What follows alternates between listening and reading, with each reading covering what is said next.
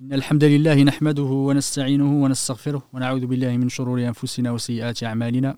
من يهده الله فلا مضل له ومن يضلل فلا هادي له وأشهد أن لا إله إلا الله وحده لا شريك له وأشهد أن محمدا عبده ورسوله.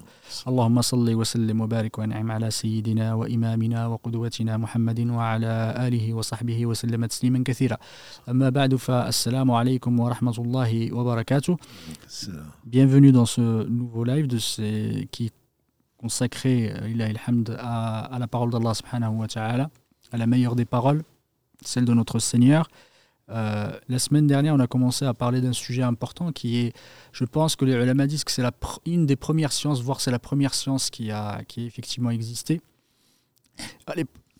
Parce qu'elle existait à l'époque du prophète, c'est l'explication du tafsir, l'explication de la, de, des sens du Coran. Euh, elle existait également, le fiqh, même si pas avec des règles, etc., parce que les gens devaient appliquer, l'action effectivement est importante, mais Tafsir aussi existait et ça, faisait, ça fait partie des premières, les premières connaissances qui ont été développées à l'époque du prophète. Et c'est important derrière, le, le, le, premier sujet étant la réception, enfin en tout cas la, le, pardon, le, la descente du Coran, sa réception et ensuite sa collecte, enfin pardon, sa lecture, sa mémorisation, sa lecture et également comment on doit le, enfin, pardon, le réciter et vient après là comment le comprendre. Et c'est important de le comprendre parce que ça fait partie du cœur en fait du Coran. Euh, et l'objectif auquel le Coran est arrivé, c'est celui de répandre euh, la lumière, répandre la, répandre, pardon, la guider et, cette guidée-là doit être comprise. Qu'est-ce qu'Allah subhanahu wa ta'ala effectivement nous a, nous a destiné Qu'est-ce qu'Allah subhanahu wa nous a enjoint de faire? Qu'est-ce qu'il nous a conseillé euh, Allah subhanahu wa nous a, nous a ordonné?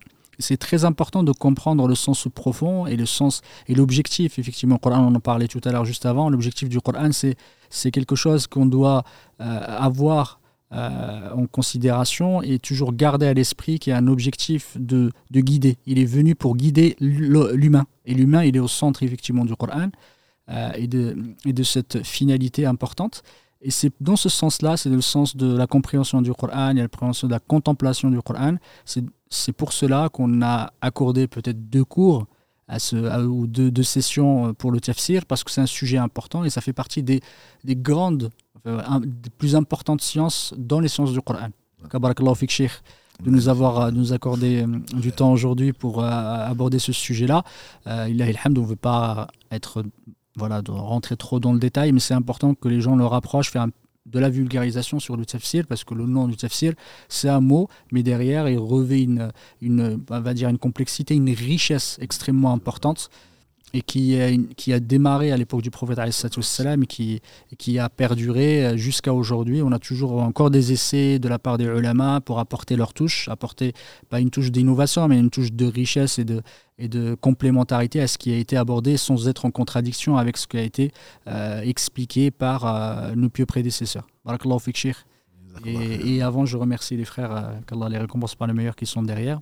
Alhamdulillah, qu'Allah les, les, les bénisse et bénisse leur temps. الله فيك. بارك الله فيك يا سي محمد. بسم الله الرحمن الرحيم. الحمد لله رب العالمين. أشهد أن لا إله إلا الله وحده لا شريك له وأشهد أن محمدا عبده ورسوله. اللهم صل على محمد وعلى آل محمد كما صليت على إبراهيم وعلى آل إبراهيم إنك حميد مجيد. اللهم بارك على محمد وعلى آل محمد كما باركت على إبراهيم وعلى آل إبراهيم إنك حميد مجيد. ورضى اللهم عن الخلفاء الراشدين والصحابة أجمعين ومن تبعهم بإحسان إلى يوم الدين. أما بعد. Donc les auditeurs, les auditrices, assalamu alaikum wa rahmatullah, barakallahu fik, si Mohamed, Mohamed Adda, Karim, fidèle au poste. Et merci donc aux auditeurs d'être aussi fidèles et de nous faire confiance. Et comme je dis souvent, ça n'a pas de prix. Notamment sur la science, la révélation, celle qui est infaillible. Donc il est clair que, comme tu l'as dit euh, la semaine dernière et, aujourd'hui aussi en introduction, c'est que le Coran n'est pas venu euh, pour être récité. Euh, c'est pour être compris, pour être pratiqué. Mm. Et donc, certains ont fait de la récitation un but. Le but n'est pas celui-là. Le but, tu l'as signalé, peut-être qu'on reviendra dessus, c'est la guider. La miséricorde d'Allah, c'est la guider. Et Ibn Qayyim disait qu'à fasse miséricorde, les trois raisons pour lesquelles Allah a envoyé tous les messagers, c'est faire connaître Allah. Et ça, le Coran, c'est par le Coran qu'on le sait, entre autres. Et c'est que Allah aime pour nous et ce qu'il n'aime pas pour nous, ou ce qu'il aime que l'on que l'on n'utilise pas parce qu'il sait tout. Et donc, euh, c'est vraiment, il nous guide. Subhanahu wa ta'ala, il guide ce qui n'est pas humain ni djinn. Et que dire alors de la guider, donc de, de des hommes? Et d'ailleurs, on le sait, hein, le verset 5, du verset 5 euh, au suivant, euh, le chef de l'islam disait que la plus grande, le plus grand besoin de l'homme, c'est la guider.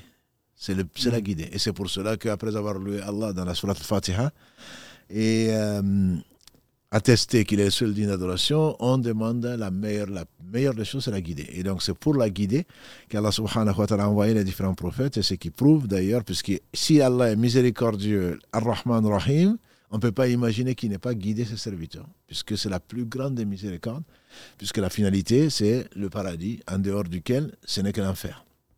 Donc effectivement, je crois que c'est très important de comprendre et de, bien sûr, les prophètes à commencer par le meilleur d'entre eux. Et le livre que Allah a préservé donc, est venu pour nous guider. Et donc le professeur Salam a rempli sa mission. Il l'a expliqué. Il a expliqué aux gens qui l'ont qui l'ont euh, accompagné. Et donc, si on ne comprend pas, on ne peut pas demander à quelqu'un qui ne comprend pas d'agir. En tout cas, il ne lui a pas demandé parce que s'il agit, il va agir complètement dans le sens contraire de l'esprit même de l'islam. Donc, c'est pour cela que c'est ce tafsir-là, tu as bien fait de proposer euh, d'en faire euh, deux épisodes. Peut-être qu'on en fera plus. En tout cas, ça mérite plus. Mais peut-être qu'on se contentera de deux épisodes. Dans la mesure où, euh, comme tu l'as dit, le professeur Sallam a expliqué déjà à ses compagnons qu'elle allait, les agréer tous. Et aussi, un aspect qu'on a discuté en off, c'est vraiment les aimer. Mhm. Ce qu'on ne peut pas aimer, c'est qu'on a l'impression, on, on ouvre le, tafsir, on livre euh, donc un livre d'explication du Coran, on, lit, on, ouvre une traduction de sens du Coran, on a l'impression que voilà, on le referme sans voir les efforts et la qualité du travail scientifique qui y est et l'importance donc de la chose dans notre vie. Donc pour les aimer, et comme j'aime tant à le dire, l'homme sera avec les gens qu'il aime. Et ce sont des gens que Allah a aimés euh, comme a dit le professeur celui à qui Allah veut du bien, il fait comprendre sa religion. Donc cela, Allah leur a fait comprendre la religion. Et comment comprendre la religion sans comprendre le Coran Donc si on ne les aime pas, on risque de ne pas aller là où ils, sont. On espère en tout cas pour eux au paradis. Donc je pense que aimer, aimer, si on doit aimer, on doit aimer pour Allah. Et donc on doit aimer ces gens-là qu'Allah a choisi pour nous guider, donc pour le mettre sur notre chemin. Et par conséquent, le, le, tafsir reste important. Et donc, euh, c'est peut-être avant de commencer, peut-être parler des catégories. Tout ou à fait. Marc oui, exactement. Là? Ce, qui, ce, qui, est intéressant, c'est d'aborder les catégories du, du, tafsir, parce que le tafsir étant euh, peut avoir des catégories différentes selon euh, le point de vue effectivement de celui qui catégorise, parce que les typologies, des fois les catégories ne sont pas non plus figées, c'est pas de la science exacte, mais c'est une façon de voir un peu les tendances effectivement dans le, dans, dans le tafsir et que les gens comprennent que c'est une science qui est extrêmement riche et extrêmement structurée aussi et que les ulama ont fait un grand effort sur ce sujet-là. Et si tu pouvais nous expliquer un peu les, grandes, les grandes catégories du, du tafsir. Non, parce qu'il faut également que les auditeurs comprennent que quand nous parlons de ça, on parle du travail scientifique, donc des savants. ça ne veut pas dire qu'on empêche qui que ce soit d'interpréter, mais il prend le risque, comme l'a dit le professeur Salam, celui qui parle du Coran sans science, qui réserve sa place en enfer. on peut prendre, et en cas nous en préserve, donc on peut prendre le risque. Il ne s'agit pas du tout, on n'est pas là, nous, pour censurer qui que ce soit. On est là pour essayer d'expliquer ce qu'Allah nous a enseigné au travers des savants et donc, pour qu'on prenne garde, parce qu'il n'y a pas de retour. Quand on, va, quand, quand on meurt, c'est un, un, sens unique. Mhm. Donc, ensuite, c'est la, la résurrection, et avant la vie dans la tombe, et ensuite le jugement. Donc, c'est juste pour mettre les gens en garde. C'est parce qu'on vous aime, il faut le comprendre. C'est quand euh, un parent dit à son enfant ne fais pas ça, ceci, il ne le comprend pas. Et puis, en réalité, c'est parce qu'il l'aime. Il aime pour lui le bien, c'est la raison pour laquelle il le met en garde. Il ne s'agit pas du tout de censurer qui que ce soit. Ce n'est pas notre but en tout cas. Donc les catégories, effectivement, ça évolue. Il y a beaucoup de types, typologies, comme tu les appelles. Euh, on peut distinguer en tout cas facilement euh, les catégories donc d'exégèse. Hein, le, Coran par le Coran, c'est ce qui mm. est, ou alors on parlera de la révélation en général. Mm. Mais le Coran par le Coran est la première des catégories et peut-être la plus utilisée par les gens qui craignent Allah, puisqu'Allah a envoyé, il a détaillé, euh, il a donné parfois des informations qu'il détaille par ailleurs. Donc le Coran ne peut pas être contradictoire avec le, même, avec le Coran, même si cela peut nous paraître, et ça on verra peut-être avec l'interprétation des compagnons du prophète sallam qui euh, sont les premiers donc à, être, à, comprendre le Coran. Le Coran, comme Allah le dit dans la sourate euh, An-Nahl, que j'aime beaucoup, la sourate 16, verset, 40, verset 44, Allah dit à son prophète sallam وأنزلنا وأنزلنا إليك وأنزلنا إليك الذكر et tu litubayyin nas ma nuzila ilayhim. Donc Allah dit dans la sourate 16, verset 44, Et nous avons fait, nous, avons descendu sur toi, ou vers toi, le rappel, afin que tu expliques aux gens ce qui leur a été révélé. Et donc le prophète, l'un de ses buts, c'est ça. Et par conséquent, il y a donc cette autre façon qui est complémentaire et qui n'est pas du tout contradictoire, bien sûr. Mhm. Le Coran, Allah s'est tué sur certaines choses et que l'on trouve dans la Sunna, justement, comme l'a dit le prophète sallam dans ce qui a été rapporté par euh, l'imam Abu Daoud et l'imam Ahmed, qu'Allah fasse miséricorde, on m'a donné le Coran et l'équivalent. On m'a donné le Coran et l'équivalent. Et donc, on ne peut pas, pour nous, la Sunna est une révélation. Il n'a pas été, euh, donc il ne, ne parle pas sous l'effet de la passion ou des passions, c'est une révélation révélée. Donc il y a ce complément qu'on peut mettre en mm. deuxième position, mais qui sert énormément, c'est l'explication du Coran par la Sunna. Mm-hmm. Par non seulement ce qu'il dit, salam, mais également par ce qu'il fait. Tout à fait. juste, je reviens sur la première, effectivement, l'explication du Coran par le Coran. Euh, le, est-ce que tu pourrais juste nous donner des exemples, effectivement, par euh, expliquer, tu m'en as parlé un de tout à l'heure, euh, tu, m'as cité l'exemple de, de l'explication de ceux qui n'ont pas euh, mélangé, entre guillemets, pardon, le terme en français, euh, ceux qui n'ont pas eu leur foi avec, avec l'injustice. Effectivement, est-ce que tu pourrais nous, voilà, nous donner cet exemple, cet exemple ou un autre exemple de, comment le voir? Parce que les gens, voilà, comment ils comprennent quel est, quel est le sens effectivement de l'exégèse du Coran par le Coran. Tout à fait. C'est euh, le professeur sallam, un jour meilleur qu'aujourd'hui, Ibn Mas'ud, mm. lui dit euh, Allah subhanahu wa ta'ala, dans la sourate An'am 6, verset 82, mm. Allah dit ceux qui n'ont pas mélangé leur foi d'injustice. Tout à fait. Et c'est pour dire aussi, ils étaient attentifs. Quand ils voient ça, c'était pas bon, il ne s'agit des autres. Hmm. Non, ils pensaient à eux-mêmes. Allah dit, et à ceux-là, Allah a réservé le meilleur. Ils cherchaient le meilleur, ils étaient ambitieux. Donc, il a, il, a dit au prophète, mais y a-t-il parmi nous des gens qui n'ont pas fait d'injustice? Donc, ils craignaient pour eux. Et le Coran leur parlait. Et Ibn Mas'ud, d'ailleurs, on le fait dire, quand Allah dit Ya, Ya, donc, donc Harf Nida, et il appelle, donc ça veut dire que quel que soit ce que tu fais, tu, as, tu arrêtes la chose. Quand on dit Oh Mohammed, Ya si Mohammed, forcément, si tu, même si tu es occupé à faire un live, forcément, ton attention va être concentrée sur, sur, celui qui t'appelle, qu'est-ce qu'il va dire.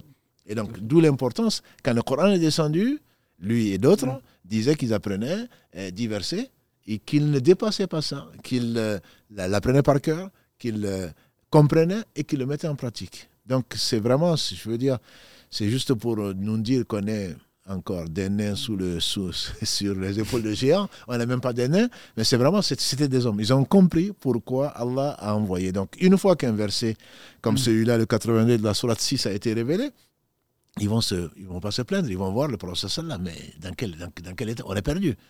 Est-ce qu'on on est tous injustes? Et le professeur dit non, il ne s'agit pas de ça. Il s'agit, n'as-tu pas vu, n'as-tu pas entendu plutôt la parole de Luqman à son fils, hein, surat mm. Luqman 31, verset 13 Ya il a tout shirk billah, inna shirka la dhulmun azim. Oh mon cher fils, n'associe rien à Allah parce que l'association est la pire des injustices ou une injustice énorme. Ça, c'est un exemple que les savants du, mm. de, de, de sciences du hadith prennent parce que toi, tu peux prendre comme ça en disant oui, mais bon, Allah pas les injustes. Alors qu'en réalité, Allah a expliqué ailleurs donc le sens vraiment de l'injustice et c'est la compréhension, à ma connaissance, des, des savants, des, des, grands parmi les compagnons du prophète Et il y a des livres même, effectivement, des livres d'exégèse hein, qui sont, entre guillemets, spécialisés, effectivement, dans la, dans l'exégèse du Coran par le Coran. Parmi eux, le plus important, même si c'est, alhamdoulilah, Allah subhanahu wa ta'ala a mis la baraka dans, dans l'œuvre de ce cheikh, c'est Mohamed Amin Shinqaita, qu'Allah lui fasse miséricorde. Euh, son livre, il fait plusieurs tomes, je pense qu'on l'a ici. Et, ça, son livre, effectivement, c'est un livre de, qui, qui, est axé majoritairement sur le tafsir du Coran par le Coran. Effectivement. Du coup, il y a des livres vraiment qui, qui font. C'est pas seulement quelque chose que. quelque chose qui est fait avec sur quelques feuillets, c'est vraiment, on peut expliquer une bonne partie du Coran par le Coran lui-même. Du coup, désolé, je t'ai coupé sur le deuxième, effectivement. Non, c'est le Coran, pas le Coran les coranistes seraient contents de ce que tu viens de dire. Tout à fait. Ils te diront, mais, le Coran, mais finalement, on n'a pas besoin de la sunna. Ah, c'est pas du tout ce que tu as dit, c'est pas du tout ce que disent les savants, c'est justement parce que le Coran est complet sur 23 ans, il n'y a pas de contradiction d'une partie par rapport à l'autre, comme tu l'as mm. comme tu l'as rappelé il n'y a pas si longtemps que ça. Et donc, le Coran par le Coran, c'est la source même, c'est la mm. base, je veux dire, pour euh, celui qui veut comprendre le Coran. On ne peut pas s'en passer forcément parce qu'Allah subhanahu wa ta'ala est parfait, sa parole est parfaite, donc quand il parle d'une chose quelque part, il l'explicite ailleurs. Donc ça, c'est le cas mm. de, ce fameux verset euh, que les savants donnent. Ensuite, le professeur n'est pas venu hein, pour réciter le Coran, il est venu pour le comprendre, pour l'expliciter, pour l'expliquer, pour le mettre en pratique.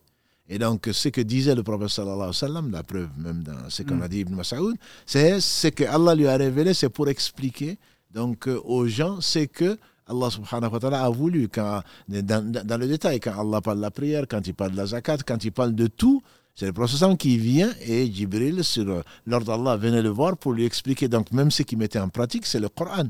La preuve, notre mère Aïcha, quand on lui a demandé quel était euh, le caractère du prophète ou le comportement, il a dit c'était le Coran. Voilà. Donc le prophète était là pour expliquer aux compagnons soit pour rectifier, comme, mm. comme, le, comme le cas qu'on a vu, soit dans un de ses discours, il expliquait alors que eux, ils n'avaient pas du tout compris cela, ou pour leur expliquer parce qu'Allah a voulu qu'ils parlent, puisqu'il parlait, c'était, c'était, c'est une révélation, pour leur, pour leur parler d'une explication du Coran sans pour, avant qu'ils le demandent. D'autres aussi pouvaient venir lui demander à propos de tel verset ou tel autre, donc il expliquait également. Donc son rôle était là. Il était là pour répondre aux questions, mais parfois, comme il a dit, salam, quand Jibril est venu, le hadith de Jibril, le fameux hadith, mm. il a dit, c'était Jibril qui est venu pour vous, pour vous expliquer votre religion, pour vous enseigner votre religion. Parce que Allah veut, même si les compagnons du prophète ne demandaient pas, que le prophète leur enseigne ce qu'ils n'auraient pas demandé peut-être pour compléter, parce qu'après lui, il n'y a plus de prophète. Donc la sunna est vraiment là pour expliquer en théorie, je dis, par, la, par le discours, mais également par la pratique de l'explication, la, bonne compréhension ou la compréhension saine donc, du Coran. À ce stade-là, si euh, le Coran vient, n'a pas, on ne trouve pas plutôt, parce qu'il sait peu qui, mm. qui est, on ne trouve pas euh, une explication d'une chose dans le Coran, forcément, Allah a complété sa religion et forcément, on va trouver dans la Sunna une explication de, euh, des sens pratiques donc de, de, de, ces expressions ou de ces ordres qu'Allah subhanahu wa ta'ala a donné dans le Coran. Et, et tu, tu, tu, as mis le doigt sur quelque chose d'extrêmement important. Parce que l'explication du Coran par le hadith, par le prophète par le prophète se fait de deux façons. Tu en as parlé, soit par le, la parole, c'est l'explication comme le hadith que tu, as, que tu nous as relaté tout à l'heure. Il y a alors ceux, qui ont essayé de compter, je crois qu'ils ont compté à peu près, il n'y en a pas beaucoup à hein, des hadiths, hein. il y en a à peu près 320. Euh, il y en a certains qui sont mm, authentiques, d'autres qui sont faibles, etc. mais ça, c'était la première catégorie. En revanche, la catégorie la plus importante dans le tafsir, c'est le tafsir par l'acte, par l'action. Tu en as parlé, barakallahu fik, parce qu'il y a beaucoup de choses dans le Coran euh, où Allah subhanahu wa ta'ala nous demande de prier, de faire la zakat, de, de, faire le hajj, mais il ne nous a pas dit comment le faire. Du coup, le prophète est venu expliquer comment, le temps, la manière, la fréquence, etc. etc. Jazakallah khair d'en avoir parlé, parce que certains, effectivement, se réjouissent en disant, voilà, on peut expliquer le Coran par le Coran, mais le Coran ne peut pas être expliqué. Il me revient un hadith, euh, euh pardon, un athar de, de Ibn Il y avait une femme, euh, ça ne va pas faire plaisir aux, aux sœurs, le, qui, qui, qui rasait ses, ses sourcils. Ah, voilà, qui épilait, pardon, ses sourcils et laissait un petit trait là, comme ce qu'on fait aujourd'hui. C'était un trait. Et, euh, et euh, effectivement, c'était quelqu'un qui était plutôt instruite. Elle était instruite. Du coup, elle est, elle est partie voir. Euh, elle a entendu que Abdullah ibn Saoud, il maudissait les femmes qui faisaient ça. Il est parti le voir. Elle lui a dit D'où ça te vient effectivement le fait que tu maudisses les femmes qui, sont, qui, qui épilent leurs sourcils Il a dit Je l'ai eu dans le Coran. J'ai dit Mais moi j'ai lu le Coran de, de, la première page à la dernière, je ne l'ai pas vu. Je ne l'ai pas, pas lu. Il a dit, c'est que tu n'as pas bien lu. Tu n'as pas bien lu le Coran. Il a dit, si tu n'as pas lu, quand Allah subhanahu wa ta'ala a dit Ma atakum Allah, ma atakum rasulu fakhudu, ma nahakum anhu fantahu. Effectivement, ça, il a dit, c'est là-dedans. C'est pour le, la traduction, ce, ce que le prophète vous a vous amené C'est que, le message vous, a apporté. et ce qu'il vous a interdit, abstenez-vous-en. Abstenez-vous-en. Et ça, c'est l'essence même qui est, je pense que c'est un des arguments principaux qui réfute complètement la thèse des coranistes, parce que Allah subhanahu wa ta'ala dans le Coran nous dit ce que le prophète vous a, vous a apporté, prenez-le. Et ce qui vous a interdit, euh, abstenez-vous-en. Et ça, c'est extrêmement important. Et d'ailleurs, c'est un des principes les plus importants euh, qu'un Shafi'i, qu'Allah fasse miséricorde, c'est le premier qui avait écrit un livre sur la, les, principes de, jurisprudence, euh, Usul al-Fiqh. Et c'était son premier principe, effectivement. C'est le premier principe. Mais le principe, c'est ce que le prophète nous a amené, c'est l'explication du, du Coran passe par la compréhension du prophète et également passe par la, la pratique, effectivement, du, du, du, la pratique du Coran, pardon, la pratique du prophète qui est venu nous expliquer les principes, ou expliquer les ordres euh, dans, dans, euh, dans, la parole d'Allah subhanahu wa ta'ala. Euh, en passant effectivement au troisième, si tu pouvais juste nous parler du troisième, peut-être que tu voulais faire une petite... juste la pratique, effectivement, ce hadith d'Ibn oui. c'est le verset 7 de la Surat 59 pour ceux de nos auditeurs qui veulent suivre, parce que c'est vraiment très important. Mm. Et j'ai dit également que s'ils veulent faire partie des, quatre catégories qu'Allah subhanahu wa ta'ala a, agréées, et il dit dans la Surat An-Nisa, 4 verset 69, mm. ومن الله والرسول فاولئك مع الذين انعم الله عليهم من النبيين والصديقين والشهداء والصالحين وحسن اولئك رفيقا. سيديكو بيا الله اي مساجي ولا سيك الله اجري اي بورتان انت فاتيهاتي انت ندير صراط الذين أنعمت عليهم. الله تدي يفو ليوبير يفو بير مساجي C'est juste une petite anecdote comme tu les aimes. Euh, un coraniste a été à faire la Umrah ou la Hajj. Et donc il est descendu, il serait descendu, on va raconter ça. Et il a fait le tawaf. Donc, bon, le tawaf, c'est le Coran. Donc, il a fait un tour. Après, il est remonté à l'hôtel. Voilà, donc celui-là, il a fait du tourisme. Pourquoi Il dit? Parce que dans le Coran, on ne trouve pas qu'il faut faire sept tours. Et donc, son tawaf, il est nul. Il n'y a pas de divergence entre les savants. Comment est-ce qu'il peut le faire? Je ne parle pas de la zakat, de la, prière, comme tu l'as dit. Effectivement, comme on le sait? Donc, le message, dans sa pratique, dans, sa, dans ses dires, le seul bémol, entre guillemets, qu'on pourrait dire, c'est effectivement, il faut distinguer que le dire qui est authentique et ce qui n'est pas. Dans le Coran, tout est authentique, il n'y a pas de doute dessus. Dans la hadith, c'est que le messager sallallahu alayhi wa sallam a dit, qui a été authentifié, il n'y a pas de doute dessus. Mais, comme tu as fait euh, quand j'étais absent, toute une série sur le hadith, la science du hadith, donc on sait qu'il y a des hadiths qui sont authentiques et d'autres qui ne le sont pas. Donc le seul bémol, entre guillemets, c'est de savoir est-ce que on attribue au professeur sallam ceci et cela. Est-ce que c'est authentique? Une fois que c'est authentique, alhamdulillah, le problème ne se pose pas. Donc il y a cette deuxième catégorie. Il y a la troisième catégorie, c'est le hadith, enfin l'explication du Coran par les compagnons du professeur. Alors bon, les gens, certains, les coranistes également, ils diront que ce sont des hommes comme nous. En réalité, ce ne sont pas les hommes comme, comme nous parce qu'eux, ce sont des hommes. Quant à toi, je ne sais pas ce que tu es. Donc, euh, ce sont les hommes Allah les a choisis pour accompagner les meilleurs des hommes. Ce sont des hommes qui ont fréquenté, qui ont côtoyé le professeur sallam. Ils ont été témoins de la révélation du Coran. Ils ont été témoins de... Ils connaissaient l'arabe. Je dirais comme le professeur sallam.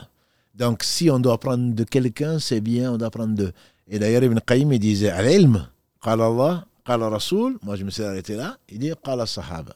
La, la science, c'est quoi? Allah a dit, le messager a dit, les compagnons, ils ont dit. Donc si tu enlèves les compagnons, comment tu vas savoir? Même le Coran, comment tu vas, comment est-ce que tu vas, comment, comment tu vas l'avoir Les hadiths, n'en parlons pas.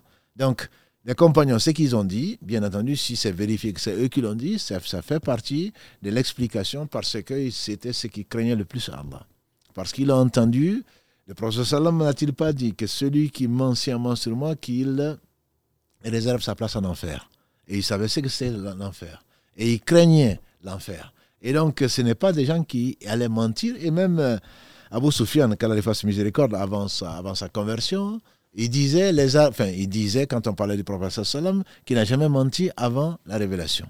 Et les historiens, ils disent, à l'époque, les Arabes ne mentaient pas. Même les politistes ne mentaient pas.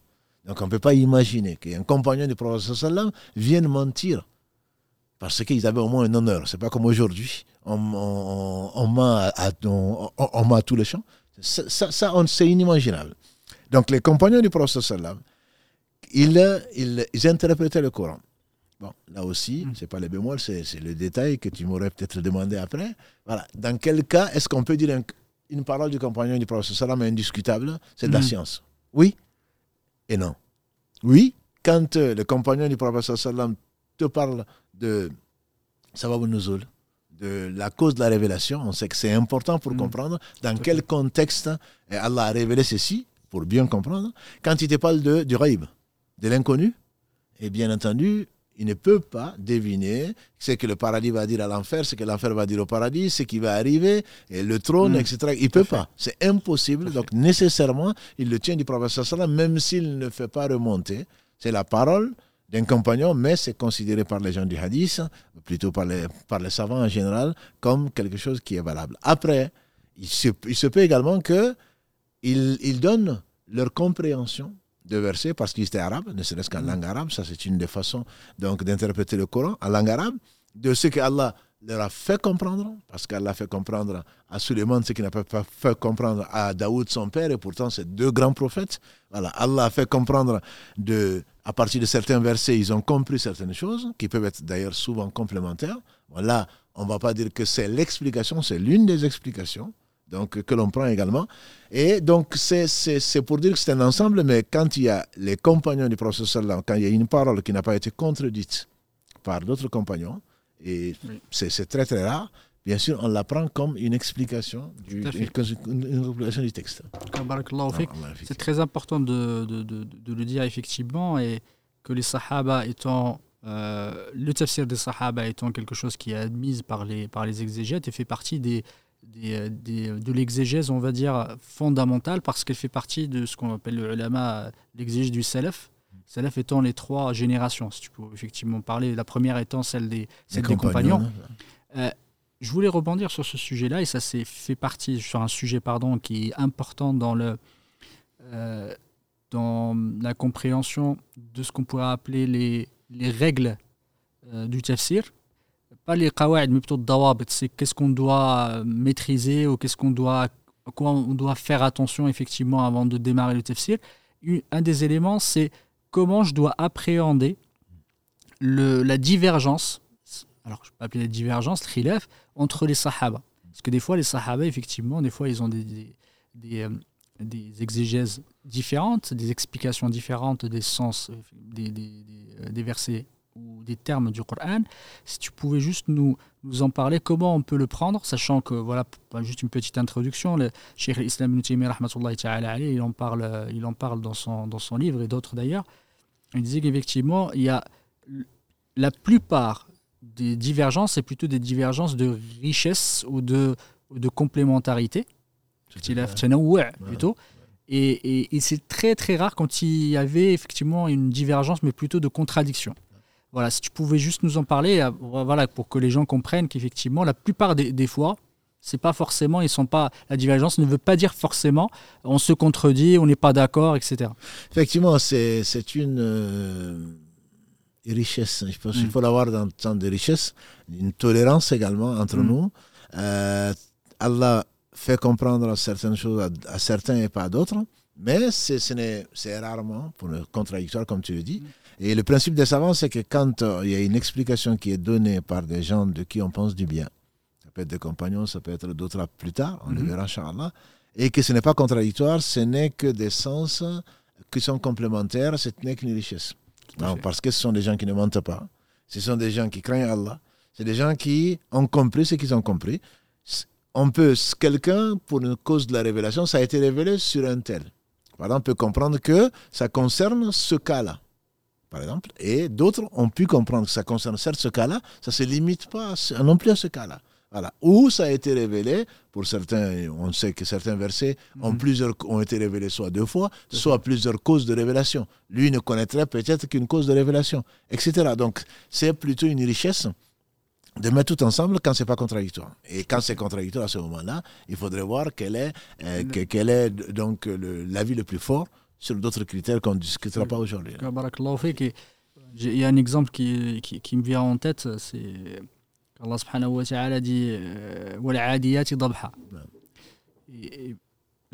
L'explication la plus commune, c'est que ce sont les, les chevaux, la adiyat, c'est celle qui court, la adiyat. Dabha, c'est le son en fait qu'elles font quand elles, quand elles, quand elles ah, galopent. C'est ça, quand ouais, c'est C'est alit, voilà, ah, c'est le, le allaitement, effectivement. Et ça, c'est l'avis de, ça, c'est l'explication de Ibn Abbas, qu'Allah leur fasse qu'Allah les, les agrée. Euh, et, une fois, Ali ibn Abi Talib avait entendu effectivement le, cette exégèse et il est parti voir Ibn Abbas. Il lui a dit Mais d'où ça devient? Il lui a dit euh, lui a dit Nous, à l'époque, quand ce, quand ce verset a été révélé, on n'avait que deux chevaux. Et le reste, ce qu'on avait, c'était que des, c'était que des chameaux, des, dromadaires. C'était que des dromadaires lui a dit, euh, du coup, euh, normalement, c'est des dromadaires. Du coup, on a ces deux explications, effectivement. Une qui dit que les adiyat, ce, sont les, ce sont les chevaux. chevaux, et qui est l'explication la, plus commune, en fait. Et c'est l'explication de Ali qui est euh, que ce sont, les, ce sont des dromadaires. Et, et ce, qui est, ce qui est effectivement intéressant, c'est quand on prend la position de, de Imam Tabari qu'Allah lui fasse miséricorde, qui est Sheikh al-Mufassirin. C'est le, les plus grands exégètes qui existaient. Il faisait partie des grands ulama. Il, il avait même un madhab qui a maintenant il a disparu. Mais il avait une école de, de jurisprudence. Il avait, il avait des gens qui, effectivement, qui les suivaient. Il disait que pour lui, il n'y a pas de contradiction. Ce que je disais, c'est effectivement, c'est plutôt de la diversité. Parce que la hadiyat veut dire celle, celle qui court. Alors que ça soit effectivement des chameaux, que ça soit des, des chevaux il n'y a, pas de, il n'y a pas de problème là-dessus parce que ce n'est pas contradictoire en soi. C'est ce que tu disais tout à l'heure. Je pense qu'il ne faut pas oublier l'objectif hein, du Coran. Oui. Est-ce que, le, est que le chien qui accompagnait les gens de, qui étaient dans la caverne était noir ou est-ce qu'il était comment, de quelle, de quelle race il était, etc. C'est pas ça, c'est pas ça le mm. problème. Donc effectivement, Allah jure, c'est le plus important. Mm. Allah jure par ce qu'il veut, et donc Allah jure là par celle qui ou ceux qui courent. Voilà. Et en même temps, euh, puisque tu es en train d'en mm. parler, ça m'a fait penser à une chose, c'est que comme Allah sait le présent, le futur, et le, passé, le, présent et le futur, Allah peut jurer par quelque chose que les compagnons n'ont pas vu. Tout à fait. Voilà. Donc c'est pas parce qu'on n'avait que deux chameaux, même si l'explication certainement, donc Ali, il, il est l'un des plus grands savants de l'islam et très sage et très instruit. Mais il se peut que, effectivement, euh, une généralisation de ce qui court peut inclure les chevaux, et c'est comme tu dis, c'est la vie le plus fort. Mhm. Mais quand, parce que les chevaux, c'est eux qui, on, sait qu'ils sont caractérisés par quand ils rentrent quand ils se mettent euh, euh, au service d'Allah et ils courent vite et on, on, sent le souffle des mhm. chevaux. Donc, lui, il a compris comme ça, et beaucoup de savants également l'ont suivi de là. Mais il n'est pas exclu, effectivement, que ça concerne les chameaux ou que ça concerne d'autres, d'autres, d'autres animaux également. Il y a des exemples comme ça, il y en a beaucoup, alhamdoulilah, dans ce... C'est la plupart, comme a dit Cheikh al-Islam c'est la quasi-majorité des divergences entre les sahaba. Euh, du coup, en parlant effectivement des sahaba, on en a parlé la semaine dernière, des grands sahaba qui étaient connus pour les exégèses. L'autre catégorie, c'est la, c'est entre la manière, effectivement, pardon, de la méthodologie ou la manière de, de l'exégèse, c'est l'utilisation aussi de, de la, euh, de l'exégèse par les tabi'in. Tout à fait, c'est ce que tu dis tout à l'heure. Le salaf, contrairement à ce que mm. certains peuvent penser, les salaf, ce n'est pas les, conservateurs. Euh, salafa, euh, salaf en, en, arabe et même dans le Coran, Allah mm. l'utilise, c'est ce qui est passé. Et donc le professeur Salam a dit dans un hadith authentique, les meilleurs siècles ou les meilleurs temps, c'est ma génération. Ensuite celle qui suit, ensuite celle qui suit. Et celui hmm. qui l'a rapporté, euh, un des raouis disait, je ne sais pas s'il a dit, et celle qui suit. Donc au moins les trois premières générations sont les meilleures, à n'en pas douter. Les compagnons du professeur Salam et le, et le prophète nous a dit que ce sont les meilleurs hommes après les prophètes. Pas seulement de notre temps, c'est les meilleurs hommes après les prophètes. Ensuite la génération qui a suivi, donc qui sont les tabéines, et qui en français châtie, on appelle ça des épigones. Alors, ceux, ceux qui suivent les compagnons, c'est pas un gros mot, donc c'est les épigones, et celles qui suivent les, donc les compagnons, celles qui suivent donc ces gens-là, les successeurs des successeurs. Et donc ceux-là également, et parmi eux, Allah en a honoré plus d'un. Donc, euh, parmi eux, on connaît Mujahid, qui est très très connu, qui est un élève d'Ibn Abbas, on en a parlé la semaine dernière. Mm. Parmi eux, on m'a dit de parler un peu de, de, de, de, Hassan al-Basri. On mm. va pas, Allah lui a donné, on dit que le plus éloquent des Arabes après les compagnons du professeur Sallam, c'était lui el Hajjaj. C'était très connu, très très sage. Mm-hmm. Euh, et Allah, c'était, on dit, l'un des élèves, euh, enfin, il est mort juste cinq, euh, peut-être cinq ans avant, avant la fin de, de, l'épreuve de, Omar ibn Khattab. Et on dit que c'est Oum, um Salama, même qu'il a allaité, entre guillemets, bien qu'il n'allaitait pas. Donc, il était connu et était respecté. C'est l'un des plus grands tabéis, donc cette génération-là. Et il y a, y a, bien d'autres, hein, Qatada et bien d'autres, mm. donc euh, qui, euh, qui ont expliqué. Mais parce que euh, ce sont des gens qui tenaient encore à l'islam, qui tenaient, qui croyaient encore au jour du jugement dernier, même si ils étaient pointés du doigt par mieux que Ibn Masaoud leur disait, vous, les épigones, vous connaissez plus de Coran que nous, bien qu'il connaissait lui le Coran par mm. cœur. Vous connaissez beaucoup de plus de hadiths que nous, parce que vous avez pu rassembler de beaucoup d'enseignants. Mais la différence entre vous et nous, c'est que nous, on croit au jour du jugement dernier. Donc, si effectivement des épigones, euh, on peut dire qu'ils étaient des, grands savants, que dire alors des gens qui, que, dire leurs enseignants? Exactement. Donc, euh, Saïb le Moussaïb et, d'autres étaient connus également, mais étaient très très précautionneux pour ne parler du Coran que très très peu, parce qu'ils craignaient Allah subhanahu wa ta'ala. Donc, cela ils ont appris auprès des compagnons. Ils avaient la langue arabe également. Ce n'était pas comme aujourd'hui où euh, la langue arabe, c'est qu'il en reste. Et voilà, donc il y a beaucoup de, non-arabes qui sont rentrés dedans, sans compter la philosophie et tout le reste. Donc il n'y avait pas de philosophie. Ils ont appris auprès de cela. Ils ont appris même auprès de beaucoup d'entre eux, en général. Et tout ce qui concerne, euh, par exemple, comme on a dit pour les compagnons, l'inconnu, quand un, compagnon comme enfin, un, épigone comme Hassan al-Basri ou bien euh, bon, Mujahid, n'en parlons pas. Mujahid, il dit, pour qu'on se rende compte qu'on peut prendre deux, on dit que Mujahid dit qu'il a, il est resté, il a récité plutôt le Coran devant Ibn Abbas, trois fois. Et qu'il s'arrêtait à chaque verset et il posait des questions sur le sens, trois fois. Donc, il n'est pas Ibn Abbas, bien sûr, qui qui qui est une mère. Mais c'est pour dire, et ce n'était pas son seul, son, seul, son seul enseignant. Il a pris auprès d'Ibn Abbas, et ça suffirait certainement, mais il a pris auprès d'autres en plus. Donc, euh, quand euh, on fait dire à, à, Soufiane, on lui fait dire que si ça vient de Moudjahid, prends-le. C'est qu'il n'y a même pas de discussion. Il est connu pour ça et il n'était pas le seul. Donc ils ont pris des compagnons du prophète sallam et c'était une génération que le prophète sallam a honoré, que Allah a honoré au travers de sa parole. La meilleure des générations, c'est la mienne et ensuite celle qui suit. Donc ils font partie de mm. ça. Ils n'ont pas été témoins, ils n'ont pas vu le prophète sallam, mais ils ont eu beaucoup d'enseignants et ils étaient encore, je dirais, dans le bain et ils ont appris. Donc tout ce qui est inconnu, euh, le rêve, tout ce qui, mhm. l'invisible plutôt, ici ils en parlaient, bien sûr, ils le tenaient de compagnons du professeur qui eux-mêmes le tenaient du professeur sallallahu alayhi wa sallam. Donc bon, il y a d'autres. Si la règle, disent les savants, que si les épigones sont d'accord sur l'explication, ils sont unanimes dessus, c'est une preuve. C'est une preuve que c'est bien ça l'explication. Par contre, s'ils ont divergé, divergences euh, mm. non, non, qu'on ne peut pas concilier, ce n'est pas une preuve. Ce n'est pas une preuve pour autre que parce qu'ils ont une, opinion, quelqu'un mm. d'autre peut avoir une autre opinion.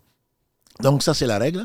Et donc il faut savoir effectivement s'il y a des chaînes, s'il y a ceci et cela. Mais si en tout cas, s'il y a certains grands tabéines, qu'on les appelle, euh, comme on a dit, Hassan al-Basri et d'autres, ceux-là, euh, on les considère, on prend leur dire parfois aussi, aussi sérieusement qu'un hadith. Si ça, si mm. ça remonte en tout cas à eux, concernant les sujets qu'on vient d'aborder. Parlons effectivement de ce tafsir qui peut être, euh, qu'on pourrait appeler tafsir bil ma'thur, effectivement. Le ma'thur, c'est ce qu'on a, qui est rapporté, relaté, c'est la tradition, effectivement. C'est plutôt un hadith, on va dire, euh, tafsir traditionniste. Euh, il est plus important, effectivement, des, des, des c'est celui de l'imam Tabari, qu'Allah lui fasse miséricorde. C'est un des premiers voilà, qui a été écrit. c'est la référence. C'est la référence, exactement. C'est la référence. Surtout Coran, Coran par le Coran, Coran par le Hadith. C'est mm. d'ailleurs un qui est peut-être mm. plus connu de nous, qui est mm. Ibn Kathir, qui était un de ses élèves. Et donc, il se réfère souvent, souvent à vous, donc à, Tabari. Oui, tout à fait. Effectivement, il y a une différence, il y a quand même quelques. Voilà, entre les deux, c'est pas les. Ce sont. Tabari étant, étant juste. il est venu après Tabiri Tabirin, c'était à peu près au 4e siècle, à la fin des 200, effectivement. Et, son livre, effectivement, étant une référence, il y a Ibn Kathir, effectivement, Barakallahu qui font parler. Ça fait aussi une des références pour Tafsir ibn Ma'thur également.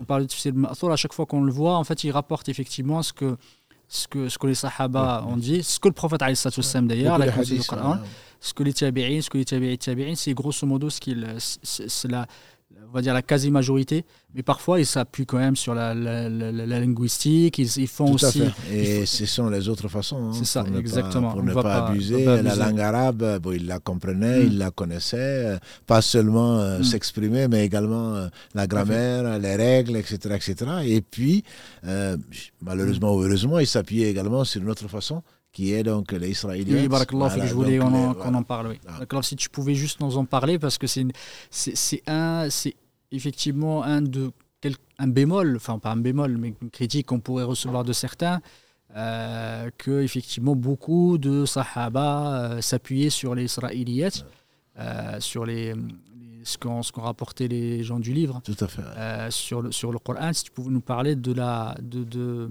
de la position.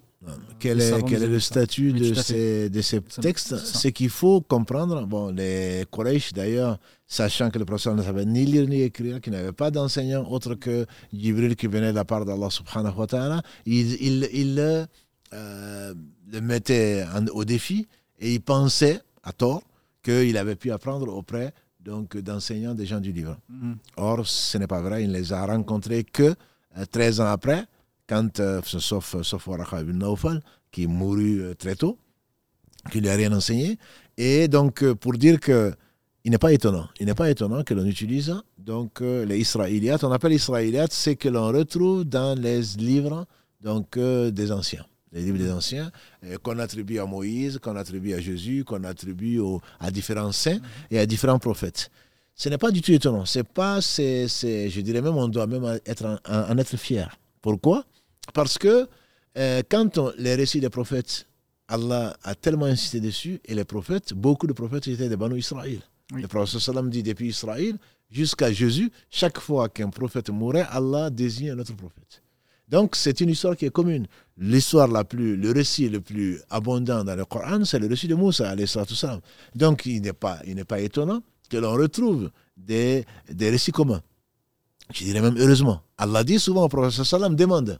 Demande aux gens du livre, et à propos, aujourd'hui on a fait cet tafsir-là, euh, d'un verset de la sourate, de la sourate Araf, il dit, rappelle-les ou interroge-les sur les gens qui travaillent au bord de la mer et qui travaillaient le jour qui travaillaient le jour de sabbat alors que ça aurait été interdit. Par exemple donc c'est le prophète sallam leur démontrait qu'ils le recevaient de la même source que. Donc c'est tout à fait normal. Par contre la position des savants elle est très claire.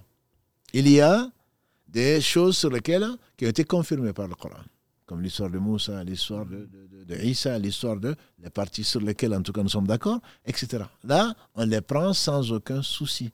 Et on sait que, alhamdulillah, il y a un, rabbin qui est venu trouver le prophète sallam et il lui dit, nous trouvons dans notre livre que le jour du jugement dernier, Allah va mettre la terre sur un doigt, la, le ciel sur un doigt, les arbres sur un doigt, et qu'est-ce qu'il va faire de, de l'autre doigt? Le sallam, il a souri.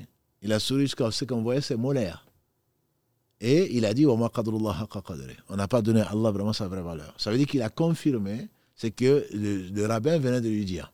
Donc, quand ce sont des choses qui sont confirmées, c'est un hadith, si ma mémoire est bonne, de, le Bukhari, quand on trouve dans le livre, euh, le Coran, quand on trouve dans le hadith authentique, le problème ne se pose pas, on le prend sans, aucun, sans, sans aucune discussion. Il y a des choses qui sont absolument fausses.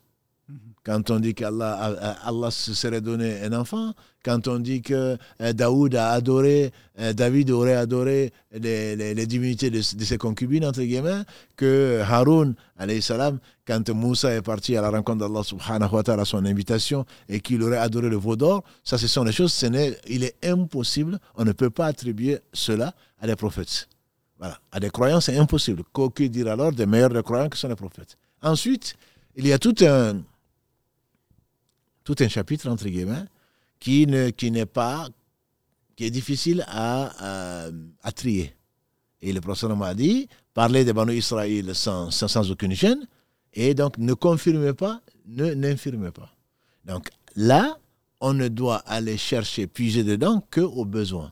Et rarement, ce sont des besoins. Comme on a dit tout à l'heure, on va trouver dans certains Israéliates euh, la couleur du chien des machins, et que faisait un tel, etc. etc. Qu'est-ce que ça apporte à la compréhension du Coran? Qu'est-ce que ça apporte à la compréhension du Coran? Pas grand-chose. C'est pour cela que ce qui est conseillé, c'est vraiment ne prendre que ce qui est vraiment confirmé dans, euh, par, par le Coran ou par des hadiths qui sont authentiques pour cette précision. Effectivement, on le trouve beaucoup dans les livres d'exégèse, les, israéliens. C'est ce qu'on reproche, comme tu l'as dit, à, certains, mhm. à, certains de nos savants de les avoir utilisés. Et effectivement, avec euh, la rencontre de, de, des musulmans avec d'autres civilisations, ben, il y a eu, on dit qu'Ibn Amr ibn As, on dit qu'il avait euh, on l'a vu avec une tonne, entre guillemets, on peut en dire aujourd'hui une tonne, une charge d'un âne contenant des Israélites des Israéliens, c'est que ça ne veut pas dire que c'est faux. Mais donc les, gens ont pu puiser dedans. Ils ont pu puiser, mais la position des savants, c'est bien celle-là. Il y a trois catégories.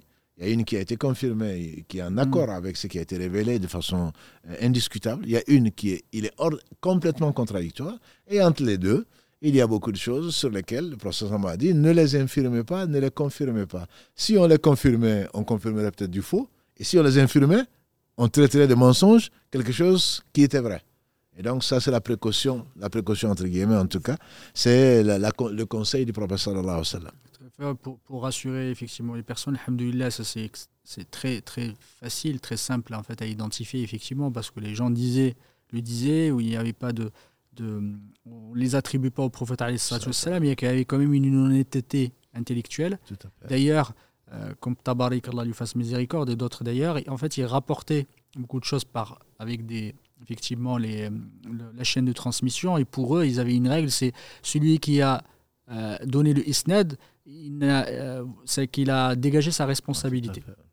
Mais ça veut dire qu'effectivement, la responsabilité, c'est celui qui a, qui a rapporté. Des fois, on le peut leur reprocher ça, mais ça, c'était une méthodologie, effectivement, à l'époque.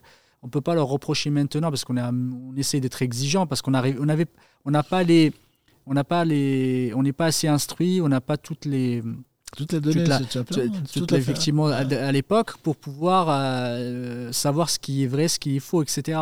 Eux à l'époque, ils, avaient un souci, c'est de compiler. Ils voulaient compiler, ils voulaient surtout pas, surtout pas éluder des choses. Et comme tu l'as dit, hein, je pense que mm. c'est très important. De, de c'est un, mm. une méthode d'enseignement. C'est le fait de donner la source. Tout à fait. Et donc eux, ils ne disent pas que c'est vrai. Oui. Ça a été rapporté d'un tel, que tel prophète a dit, ou que tel mm. ceci, que ça s'est arrivé dans la bande d'Israël, mais dit, il remontait jamais, ni à mm. un compagnon, ni à quoi que ce soit qui, leur a dit. Mais on trouve dans les anciens livres, on le trouve souvent d'ailleurs dans pas mal de livres, que ce soit histoire ou autre chose, dans les anciens livres, on trouve ceci et ça, mm. que David a dit, que Jésus aurait dit, etc., etc. Donc effectivement, au moins, tu ne dis pas, voilà, Jésus a dit, ou tu l'attribues pas à, une personne, auquel cas, ce serait du mensonge.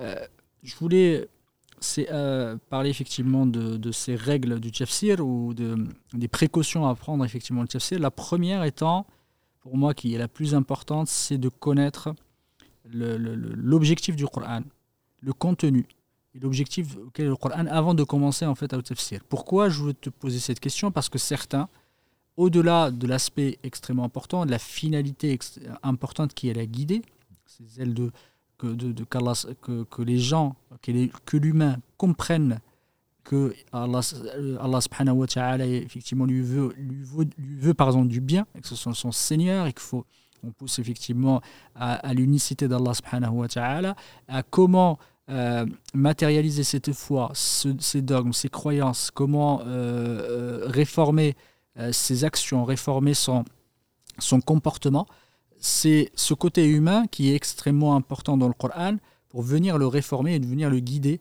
vers son bien, effectivement. Parce que ça, Allah wa ta'ala ne veut que du bien. Et, derrière, certains se sont trompés. Parce qu'ils ont vu dans le Coran autre chose. Ils ont donné des objectifs, effectivement, c'est-à-dire est-ce que c'est un livre de mathématiques, certains des livres de, de, est-ce que c'est un livre de, pardon, de sciences, d'autres choses, alors qu'ils n'ont pas mal compris. Et, et quand on s'écarte de ce, de cette compréhension, euh, de cet objectif principal, on commence à, dévier. Et je donne un petit exemple, hein. c'est vraiment très rapide. Certains, à un moment, euh, alors, de ce qu'on appelle tafsir ilmi, c'est l'exégèse scientifique du Coran. Euh, c'est le fait de ne pas réfuter complètement l'exégèse scientifique. Mais parfois, il y a un zèle ou l'extrémisme, dans, de toute façon, dans tous les sujets. parfois, on essaye de, du Coran comprendre qu'il y a des règles mathématiques et on commence à faire ce qu'on appelle le, tu les, je ne sais plus comment on peut appeler ça en, français, à, faire, le, à, faire compter, euh, voilà, dire qu'il y a des nombres, des choses, alors, fait, alors que le Coran n'est pas venu pour expliquer des théories mathématiques. non, mais tu as raison, parce que c'est vrai. Mm. C'est ce que l'on trouve, si c'est vrai, c'est mm. que ça vient d'Allah, mais on prend une, on, a on est complètement à côté de la plaque. C'est que le Coran est venu, comme tu l'as dit, pour guider les gens. Ensuite, que l'on sache qu'il est parfait parce qu'Allah est parfait, que c'est sa parole, il n'y a pas de doute. Quand Allah parle d'un sujet scientifique, quand un sujet, mm. j'ai parlé la semaine dernière, de, ou, même mercredi, de, de, de l'embryologie, oui. qui n'était pas connu, bien entendu, qu'on a découvert au 19e siècle. Mais quand Allah décrit, ça ne peut pas être, ça peut pas être autre chose que ça. Mhm. Ou quand Allah subhanahu wa ta'ala parle du cœur des, des, gens qui, euh, qui, ont été qui a été enveloppé euh, par les ténèbres, on dit c'est exactement, les, les, navigateurs vont trouver ça dans les endroits profonds de la mer où on ne verra que ténèbres sur ténèbres. Quand Allah décrit, c'est que c'est vrai. Mais ça n'a pas été envoyé pour ça. Le chiffre 19 euh, mhm. auquel tu faisais allusion, quelqu'un qui a dit, qui a découvert que euh, quand tu prends les, les, lettres du, du, des sourates, c'est tout est divisé par 19. Et, après? Je dirais et après? si ça prouve une chose, ça prouve que euh, la parole d'Allah est parfaite. Mais est-ce que c'est pour ça que ça a été envoyé? Est-ce que donc ça c'est effectivement un mal de nos euh, de, de, de, notre époque entre guillemets? Exactement. C'est chercher effectivement aussi à expliquer le Coran par, euh, par ce biais-là, alors que le Coran n'est pas, euh, voilà, l'explication ne vient pas effectivement, euh, le sens premier ou le sens littéral ne vient pas expliquer cela. Et, j'ai, par exemple un petit exemple, quand on a essayé de traduire le, le mot euh, Zarra. on l'a traduit par atome. À l'époque, c'était pas, les gens ne connaissaient pas l'atome.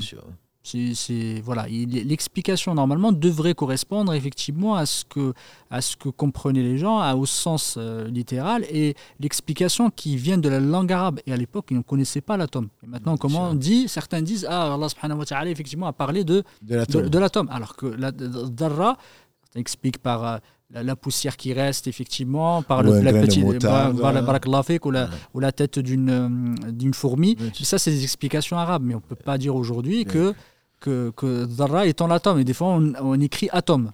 Alors que c'est vraiment une explication qui n'est qui, n'est pas dans ce sens-là. Et par exemple, j'ai un autre exemple, effectivement, Mohamed Abdou, euh, qu'Allah lui fasse miséricorde, fait partie de, ces, de cette mouvance euh, réformatrice du XXe siècle, siècle qui avait expliqué euh, Tayran Ababil en disant Tayran Ababil, ce c'est l'allusion aux, aux insectes qui, trans, qui transmettent des maladies. Euh, c'est venir pour effectivement expliquer que euh, le. fil. Exactement. on a renvoyé des oiseaux par volée. Exactement. donc ces oiseaux seraient des, des insectes. Ce seraient des insectes qui, qui transmettent des bactéries. Et disons, voilà, c'est qu'on a parlé effectivement des bactéries à l'époque du prophète des virus, etc., bactéries qui sont. Et ça, c'est, il l'a écrit, et ça, c'est des fois, c'est des déviations, malheureusement, qu'on retrouve dans certains, dans certains, certains livres de, de, d'exégèse. Il faut faire très attention par rapport à ça, parce que certains, certains ulama disent que qu'Allah leur fasse miséricorde, disent qu'effectivement, les, les, théories scientifiques, parfois, peuvent être euh, remises en cause. C'est sûr. Et si aujourd'hui tu dis, tu expliques le Coran en disant, voilà, euh, parce qu'il y a une théorie qui dit ça, demain ça change, tu vas dire quoi? Tu vas dire qu'Allah s'est trompé ah, tout. Et ça ne veut pas dire qu'on réfute complètement. Et les ulama, ils ont quand même, euh, certains, ils sont plutôt équilibrés en disant, il y a des conditions strictes, on va expliquer le Coran avec des théories scientifiques ou avec des faits scientifiques qui ont été découverts. Mais il faut faire très très attention pour ne pas verser dans une sorte de je recherche en disant voilà la science, il faut que je absolument que je montre que le Coran est une preuve scientifique et tomber dans des choses qui ne sont contradictoires avec le sens même du Coran. Beaucoup de jeunes demandent, enfin des, jeunes, des enfants, mm. je comprends encore, est-ce qu'on trouve le dinosaure dans le, oui. Coran? Voilà, parce qu'on nous enseigne à l'école que les dinosaures ont existé, ils ont disparu. Moi je, dis, je ne dis pas que ça n'a pas existé, mais je ne peux pas te sortir un verset pour dire que voilà ce que ça veut dire. Et certains euh, ont, été, ont été loin. Mais comme euh, je le dis souvent, Maurice Bucaille, mhm. qui est décédé aujourd'hui, qui a découvert sur la momie de Pharaon mhm. les, les, stigmates de noyade, ça ne fait que confirmer ce qu'Allah dit. Mais il n'aurait pas trouvé ça, que ça ne veut pas dire que Allah n'a pas dit la vérité. Au contraire, Allah. Donc, effectivement, c'est on verse dedans et, et on oublie de faire la prière. On verse dedans et puis on rentre dans les spéculations. Et c'est lui d'ailleurs qui a découvert je pense que c'était en 1989, si ma mémoire est bonne. C'est lui qui a découvert, parce qu'il dit avoir découvert avec un ordinateur que tous les chiffres, euh, puisque tu as commencé mm. par ça, euh, étaient des, tous les versets, tous les mots du Coran étaient des, dans chaque sourate mm. étaient des multiples de 19. Bon, c'est, quelqu'un qui, euh, qui, donc, il, a écrit des livres, il a fait des conférences partout aux États-Unis. En 89, j'étais aux États-Unis. Et quand je suis revenu en 90, et on m'a téléphoné à 2h du matin en disant qu'il a été assassiné parce que il a découvert ça, il dit qu'il a découvert ça, et ensuite il s'est pris pour prophète. Carrément. Eh oui. Et donc, euh, bon, un illuminé, un illuminé l'a assassiné parce qu'il s'est pris pour prophète, donc qu'il n'était plus musulman, etc. Bon, bien sûr qu'il mm. n'a pas à le faire, quoi que ce soit, mais c'est juste la tendance. C'est-à-dire que tu découvres quelque chose, mais tu t'émerveilles, de remercier Allah et tu passes la frontière et ce n'est pas pour ça. Et donc tu t'es carrément perdu puisque mm. il, a, il, s'est pris pour prophète, donc après le prophète sallam, donc il est sorti d'islam. Il n'aurait pas été tué de toute façon, il serait sorti d'islam dans tous les cas. Et s'il mourait dans cet état-là, de toute façon, il serait, il, serait non-musulman. Donc c'est effectivement, tu mets en garde et tu as raison, il ne faut pas aller chercher dans le Coran, c'est qui, c'est pas pour cela que ça a été envoyé. Mais si on y trouve quelque chose, la théorie et l'évolution, comme, euh, comme tu l'as dit tout à l'heure, en tant que scientifique, je confirme effectivement que c'est par les théories qu'on évolue. Il y a des modèles qui évoluent en fonction des nouvelles découvertes, forcément. Et si, d'ailleurs, Maurice Bucaille, euh, il, euh, quand il a appris l'arabe pour comprendre le Coran, avant d'écrire ce qu'il a écrit, la Bible, le Coran et la science, il dit qu'on dit, la, première sourate, c'est le premier verset, « Iqra bismi rabbika alladhi khalaq, khalaqal insana min alaq » lié au nom de son Seigneur qui a créé, qui a créé l'homme de Alaq. Donc, euh, les premières traditions que moi j'ai lues en français, des sens, c'était il a créé l'homme à partir d'un caillou de sang. Parce que les, les, les, les explicateurs à l'époque, au lieu de dire qu'il a créé l'homme à partir d'une adhérence, Puisque alaqa, c'est hmm. quelque chose d'accroché. Au lieu de dire ça, ils ont dit ce qu'ils savaient de la réalité, c'est quand il y avait une fausse couche, donc il y avait un caillou, qu'on voyait des cailloux de sang, etc. Alors qu'après, lui, quand il a appris l'arabe, il a su, il, a, il, a, il dit, mais les cailloux de sang, ou dans l'embryologie moderne, il y a des cailloux de sang. Donc on va jusqu'à faire mentir hein, le Coran. Quand tu hmm. dis que tu traduis ça en disant que Allah, dit, Allah aurait dit qu'il a créé l'homme à partir d'un caillou de sang, tu as menti sur Allah. Et les gens vont facilement trouver en disant non, non, non, c'est pas vrai, l'homme n'est pas créé à partir d'un caillou de sang. Alors que ce que l'on sait, scientifiquement démontré dans l'embryologie, c'est qu'effectivement, la chose va s'accrocher, c'est une adhérence. Au lieu de garder Allah comme quelque chose qui s'accroche, ils ont, certains ont voulu bien faire, ils l'ont appelé caillou de sang. C'était la traduction de, jusqu'à un passé assez récent. Je suis vieux maintenant, mais jusqu'à un passé assez récent, la sourate 96 était appelée la sourate du caillou de sang. Et aujourd'hui, fort heureusement, on l'appelle la sourate l'adhérence. Oui. Bon, parce que c'est alaqa. Donc, je pense que tu as tout à fait raison. De, faire important de. Peut-être qu'on reviendra sur le sujet puisqu'il est déjà Exactement. 22 heures. Mais je pense que c'est vraiment très, très important de ne pas, de ne pas oublier l'essentiel. Parce qu'il y a beaucoup d'illettrés, il y a beaucoup de. Allah a envoyé le Coran depuis le prophète Mohammed jusqu'à la fin des temps. Et donc, on passe et il, a, il doit être accessible et il l'est à toutes sortes de niveaux, à toutes sortes de niveaux intellectuels, à toute personne, homme, femme, enfant, euh, plus âgé, etc. Donc ce n'est pas, il ne faudrait pas réduire le Coran en un instrument, entre guillemets, de calcul mathématique ou, de, ou, d'astronomie, même si ce qui a été dit, bien entendu, ne peut être que vrai. je, juste, je, finis là, parce que malheureusement, certaines tendances aujourd'hui euh, qui, qui, qui ont commencé avec le réformisme, cette école-là qui, qui, est apparue euh, en Inde et un peu en Égypte aussi. Euh, et malheureusement, ce problème-là, c'est qu'aujourd'hui, on, on traite les ulama qui s'accrochent au tafsir effectivement, qui a rapporté le prophète comme étant des gens arriérés, des personnes qui sont sclérosées, qui ne veulent pas évoluer. Et qu'aujourd'hui, ce qu'on doit livrer au monde, ce n'est pas cette version du Coran trop vieille, ou cette explication trop vieille, mais plutôt les découvertes scientifiques. Est-ce qu'on va ramener le Coran en parlant de l'haïd ou nifas, etc. Et le Coran, ce que, ce que les recherches, quand on va parler à des Occidentaux, il faut leur montrer le côté scientifique du Coran. Et ça les amène, malheureusement, il y a beaucoup, ça les amène à contredire, à réfuter les vérités dans le Coran en disant c'est ce qu'il y a dans le Coran, ça, votre compréhension, elle est complètement fausse parce que vous n'êtes pas scientifique, vous ne comprenez pas le côté scientifique du Coran, vous ne comprenez pas la richesse profonde. Et on rentre dans du baptinisme hein, dont on avait parlé quand tu as parlé si bien la semaine dernière, c'est qu'il y a un sens caché et que le Coran est venu pour confirmer des vérités scientifiques et c'est plutôt un livre scientifique alors qu'au final vérité, si tu ne comprends pas le sens premier du Coran, ce n'est son objectif premier, tu vas malheureusement arriver à des situations où tu vas dire des choses sur, sur Allah subhanahu et son prophète extrêmement dangereuses, même pour la, la religion, de l'intégrité de, la religion de, de la personne. Et c'est très très difficile aujourd'hui de s'extraire de cette mouvance-là qui prend, commence à prendre le Coran et commence à faire des, des, complètement délaisser ou, euh, s'extraire de, ce, de cet héritage, de cette tradition de l'exégèse du Coran et se dire tiens, moi je vais prendre le Coran, je vais commencer à prendre les théorèmes mathématiques et voilà, etc. Et je commence à faire mon ma propre exégèse parce que celle-là ne me va plus, parce qu'elle est trop ancienne, elle est sclérosée, elle est arriérée et elle ne peut pas évoluer. Tu, as raison, c'est d'autant plus vrai que moi on me demande souvent comment se fait-il que tu sois un scientifique et en même temps que tu sois un imam. Et que euh, comment se fait-il que euh, il y a beaucoup de nos sœurs, nos frères intellectuels, moi je dis, ce sont les plus exposés. Parce qu'ils vont entendre, ils vont vouloir trouver dans le Coran, c'est pas pour cela qu'il a été révélé. Et donc il y a beaucoup d'intellectuels qui, euh, qui s'éloignent de la religion parce qu'ils n'y ont pas trouvé, entre guillemets, à cause des critiques dont tu parles, et parce qu'ils vont chercher dans le Coran, ce pourquoi il n'a pas été révélé. Tout à fait. il faut, ils, vont, ils veulent faire dire au Coran ce qu'il n'a pas dit même si on sait que c'est la parole d'Allah et que c'est venu, tu fais bien de le mm. dire, pour guider, pour guider donc les hommes et les djinns vers le chemin droit. On a dépassé un petit peu, C'est juste pour. Euh, je voulais qu'on en parle de ce sujet-là parce qu'il y en a certains qui, qui, font beaucoup, beaucoup, beaucoup de controverses euh, sur ces sujets-là et malheureusement, ils réfutent. Euh, ils réfutent complètement la sunna du prophète, ils réfutent des, des, explications qui sont communes. Hein par consensus des ulama, en disant que ce n'était pas la, la bonne compréhension du Coran qui, qui, va avec le modernisme, qui va avec le monde moderne et avec les découvertes qu'on a faites.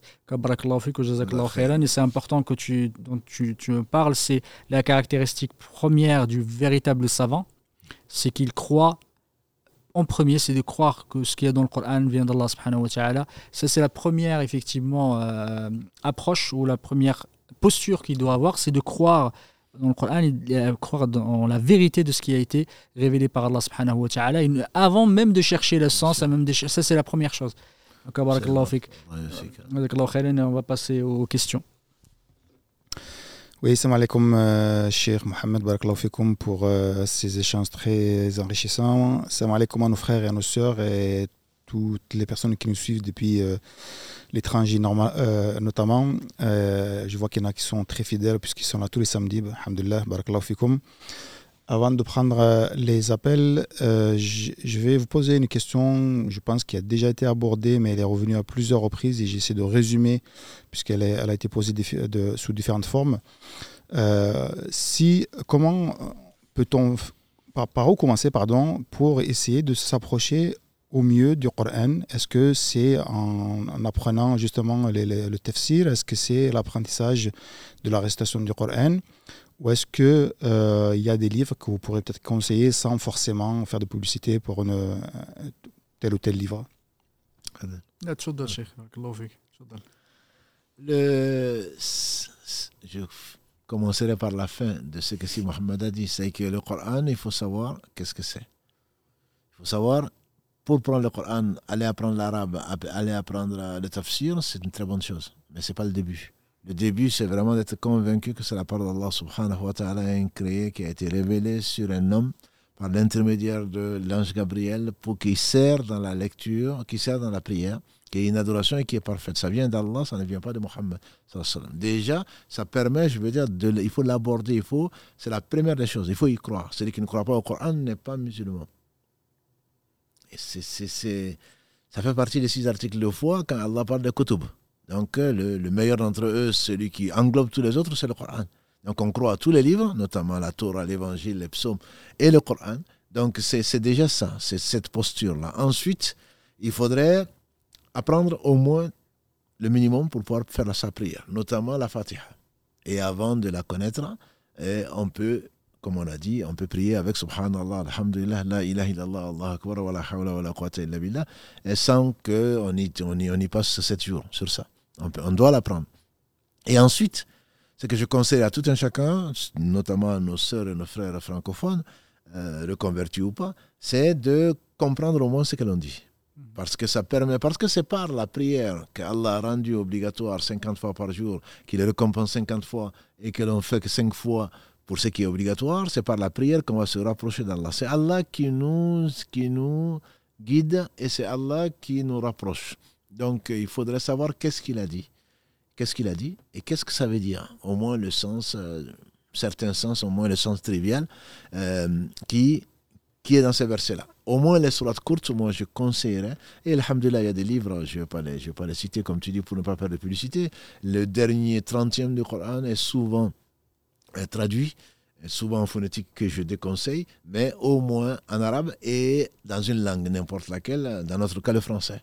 Voilà. Donc moi je dis, au lieu de prendre la phonétique, c'est ce que je conseille à mes soeurs et mes frères, il y a beaucoup d'applications, je dis qu'il faut mieux vaut écouter et en même temps répéter et ensuite, avant de le réciter, de le réciter devant quelqu'un qui connaît le Coran, au moins qui connaît cette partie-là, pour, parce qu'on peut faire les mêmes fautes et on a l'impression qu'on connaît, alors qu'en réalité, on fait les mêmes fautes toute sa vie. Donc ça, pour moi, c'est vraiment les premières étapes. Et au travers de là, Allah dit, et craignez Allah et Allah vous enseigne. Donc, une fois que l'on se met, le Coran est venu pour être compris, pour être appliqué. Donc, une fois qu'on se met à faire la prière, une fois qu'on se met à jeûner, une fois qu'on se met, on arrête de, de, de, de mentir, de, de, de, médire, de, de, voler, d'utiliser le faux tout simplement, c'est comme ça qu'on va se rapprocher d'Allah. Ce n'est pas une somme, ce n'est pas quantitatif, c'est qualitatif. C'est qualitatif. Et la vieille dame connaissait beaucoup moins que l'imam al-Ghazali, qu'elle les fasse miséricorde, et donc, Al-Ghazali, on lui fait dire Oh Allah, donne-moi la foi de la vieille dame. Donc, c'est vraiment une question de qualité. On peut, on va rencontrer Allah quand Allah le sait. Ça peut être ce soir, ça peut être dans un an, ça peut être dans dix ans ou plus, peu importe. Donc, l'important, il faut préparer, il faut croire euh, au Coran en tant que parole d'Allah subhanahu wa ta'ala, ajouter foi et savoir qu'il a guidé et miséricorde. Pour moi, si on a ça, alhamdulillah, on a un très bon départ et Allah facilitera le reste, inshallah. Est-ce que tu peux rappeler juste l'histoire de la vieille dame, justement? L'histoire de la vieille dame, c'est. On dit que l'imam al-Ghazali, Abu Hamid, il est connu, sur lequel il ne faut pas dire de mal. Euh, c'est un savant qui est reconnu euh, d'obéissance euh, Shafi'i. Je m'arrêterai là. les savants, comme le dit ici Mohammed, ont critiqué certains de ses écrits pour l'utilisation de certains hadiths ou d'autres. Mais peu importe, il est en tout cas mieux que nous. Il était savant, il, était, il est respecté également par les savants. On doit dire d'eux, surtout après leur mort, que du bien. Voilà, ce n'était qu'une parenthèse.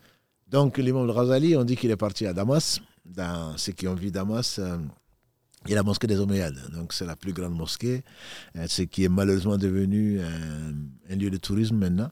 Et donc, il y a la mosquée des Omeyyades et puis la mosquée, les rues de la mosquée, autour de la mosquée environnante, avoisinante, étaient comme, était euh, rempli de partout, on ne pouvait même pas passer. Et une vieille dame qui passait qui dit euh, Qu'est-ce qu'il y a? Il, imagine que quelqu'un est mort ou je ne sais quoi d'autre. On dit non, c'est l'imam Al-Ghazali qui est arrivé. Ah. Elle dit Al-Ghazali. Tu connais pas Al-Ghazali? Elle dit non. Et c'est Hujjatul Islam. C'est vraiment la preuve de l'islam. C'est le, c'est voilà, des superlatifs. La dame me dit Je ne connais pas. Mais qu'est-ce qu'il est, qu'est-ce qu'il est venu faire? On dit qu'il est venu faire une conférence sur la preuve de l'existence d'Allah. La vieille dame, elle ne s'est pas, pas dégonflée. Elle dit, euh, il, est, il est encore à ce stade. encore à ce stade de se poser la question de, de vouloir convaincre les gens sur l'existence d'Allah. Et quand on a relaté euh, ça l'imam Ghazali, on dit qu'il a dit Oh mon Dieu, donne-moi la foi de la vieille dame. Parce qu'elle ne connaît, certes, elle connaît beaucoup moins, 100 fois moins, peut-être 1000 fois moins que l'imam al-Ghazali, mais elle n'avait pas de doute. Elle avait cette certitude qui a fait les anciens. Moi, je les admire vraiment, les anciens. Et on les critique peut-être, mon père m'a rien appris, mon père ne connaissait pas ceci, cela, mais ce qu'il connaissait, il connaissait son Seigneur. Ils avaient la certitude. Et tout ce qui leur arrivait, ils étaient, si Allah le fait, je me rappelle encore cette dame, son fils n'est pas là, c'était un, de nos, euh, un de nos frères. Euh, sa mère avait maladie de cœur, maladie, euh, le, diabète, et je ne sais quoi d'autre. Il était à la clinique. Et donc un ami, un frère de, ce, de son fils va, va le voir en disant Maman, comment ça va? Dans son lit d'hôpital, elle est décédée, qu'elle lui fasse miséricorde. Dans son lit d'hôpital, elle dit Mon fils, tout ce qui vient d'Allah, c'est du bien pourtant, c'est quelqu'un qui nous enseigne. Hein. C'est quelqu'un qui. Euh, voilà. Il m'a raconté ça, c'est lui-même qui me l'a raconté. C'est quand on a ça, on espère mourir comme ça. Avec cette certitude que si Allah le fait, c'est que c'est la meilleure chose qui arrive. Et ça, j'aimerais, j'aimerais vraiment mourir comme ça. Parce que tout ce qui nous arrive, on est tellement, on est tellement inscrit dans, le, dans, l'insatisfaction, tellement inscrit dans la revendication, comme si Allah nous devait quoi que ce soit. Tout ce qui nous arrive, c'est pas normal, c'est injuste, etc. C'est vraiment c'est parce qu'on ne connaît pas Allah. Tout à fait. C'est ça, je trouve ça tellement beau. Une dame qui, peut-être qu'elle était analphabète, hein, elle dit, tout c'est mon fils, tout ce qui vient d'Allah, c'est du bien c'est qu'Allah les fasse miséricorde. Voilà, donc ces, anciens-là, moi je les admire. Vraiment, ce sont nos parents, nos arrière, euh, nos, grands-parents, nos arrière-grands-parents, mais il faut les respecter pour ce qu'ils avaient. Allah leur a donné ce qu'il ne nous a pas donné, nous, en tout cas pas encore. Nous, on connaît peut-être le Coran par cœur, on connaît le tafsir, on en parle, les réseaux sociaux n'en parlent pas, et on a des, on a des diplômes de, je sais pas, de, de, de doctorat, de je ne sais quoi d'autre, alors qu'on les atteint peut-être même pas la cheville par rapport à la foi, ils ne se posaient même pas les questions que nous on se pose aujourd'hui. Et donc, Allah leur fasse miséricorde. Ça me, ça me rappelle euh, ce que, ce que disait un, ce qu'avait ce dit un frère pendant un cours il y a, quelques années. Qu'Allah le, le, le, récompense par le meilleur et le préserve. Il m'a dit il y a un proverbe, je crois sénégalais. Il me disait euh, euh, les gens aiment l'humain ou les gens aiment Allah, mais ne lui font pas confiance.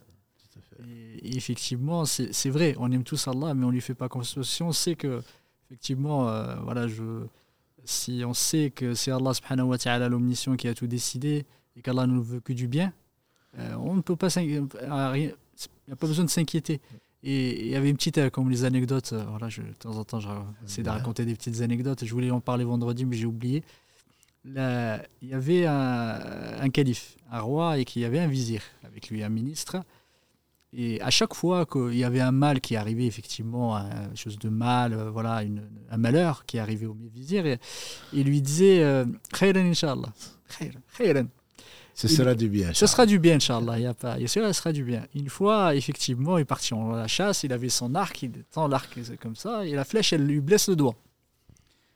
Et là, lui, on lui raconte au vizir devant lui, il lui a dit Khair Inch'Allah. Tu il dit, il dit Khair Inch'Allah. Moi, je suis blessé, je me blesse, moi, le roi, etc. Et toi, tu dis Khair Inch'Allah. Il dit Mettez-le en prison. Ils l'ont pris, ils l'ont mis en prison. Et, et, là, le roi, ce calife est parti, et, est parti en expédition avec, tous ses, avec ses, soldats, avec tout, ça, tout, tout, son entourage.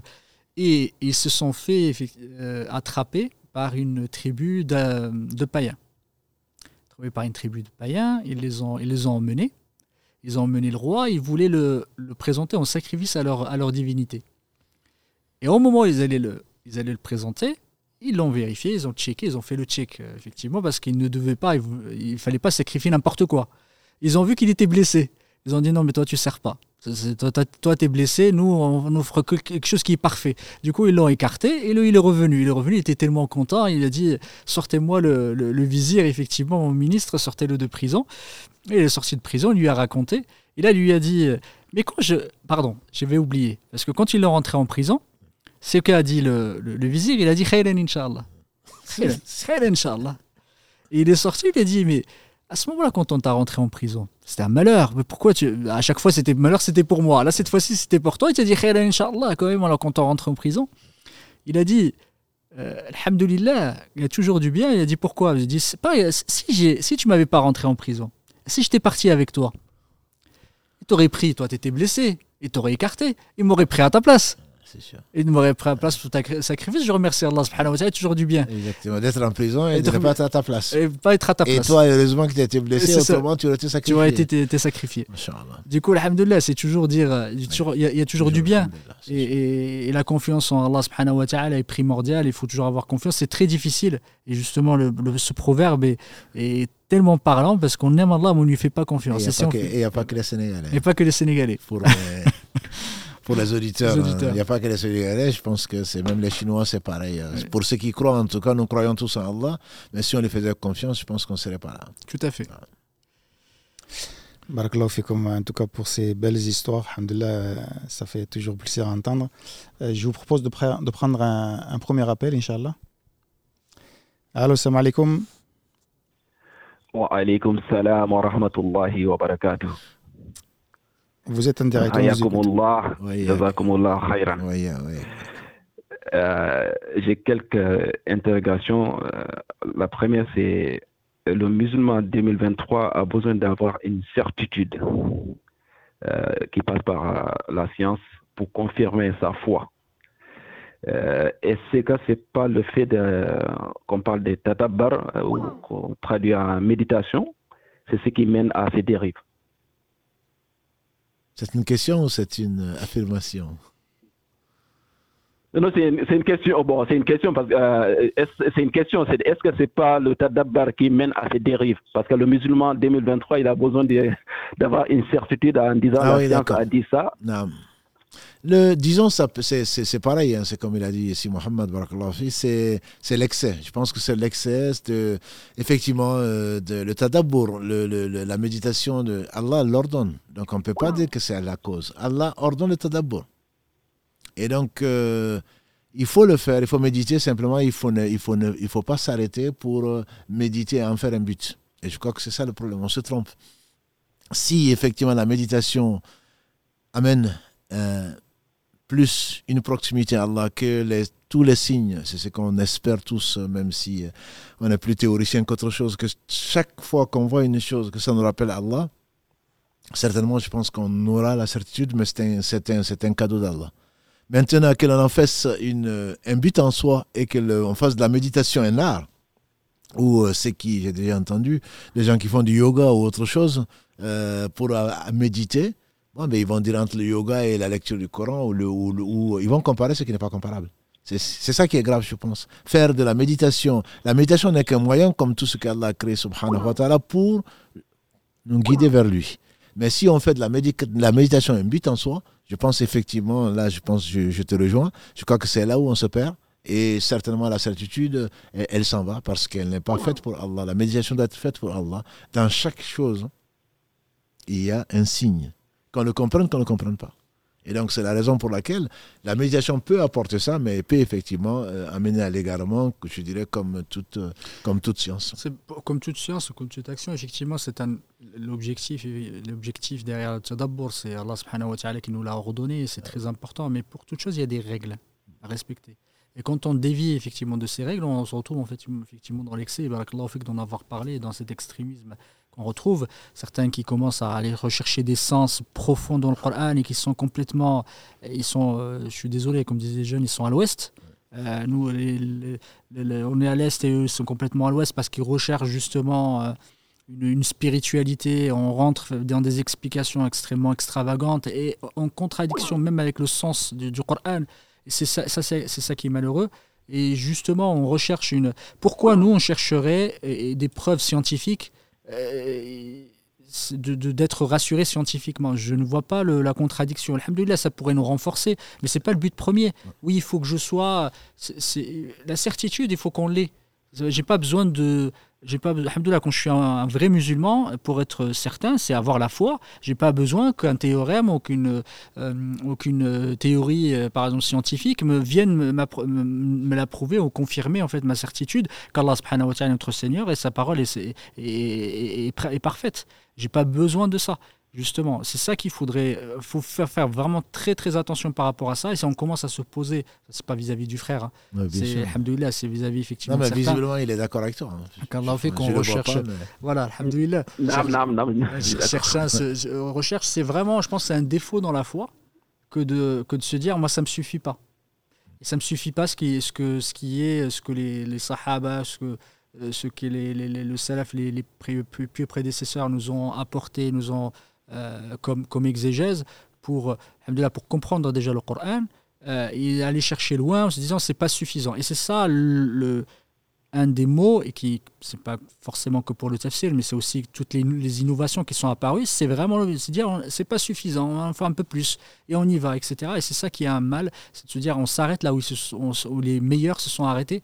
Et alhamdoulilah, s'il y a du plus, c'est comme tu as dit, que ce n'est pas un but en soi, aller rechercher, cette, rechercher, rechercher les meilleurs. Ce que le prophète nous a révélé, ce qu'il nous a il, a, il a complété, parfait la religion, on n'a pas besoin de choses supplémentaires justement pour confirmer ou affirmer notre notre foi. Encore une fois, ce n'est pas c'est pas du tout euh, dans le sens de, d'arrêter de, faire de la recherche, de méditer, etc. il faudrait qu'on qu'on nous qu'on ne nous attribue pas ce qu'on a dit. Il est évident que la recherche, alhamdulillah, te rapproche d'Allah subhanahu wa ta'ala. a dit le prophète la recherche de la science est une obligation pour chaque musulman. Mais ça ne veut pas, c'est pas un but en soi, c'est que la recherche de la science. Donc si la mm. science, la vraie science, Allah a dit, le messager a dit, on dit, et les compagnons, ils ont dit. Donc si on cherche effectivement pour se rapprocher d'Allah, très bien. Mais si c'est la science pour prouver aux non-musulmans, aux non-croyants que Allah existe, ben, la, la, la, la, vieille dame, entre guillemets, vaut mieux que nous. Ah. Non, mashallah. Ah, c'est surtout, bon, parfois c'est, on essaie d'expliquer les interdits. Je prends l'exemple du port où mm. on essaie de trouver des exemples voilà, pour passer que, parce que, parce que, donc, en général, on essaie de prouver à ses collègues qu'on y croit parce que, bon, bref. Non, euh, je reviens à la deuxième question. Euh, c'est euh, les taf, euh, Tafasir Jalal.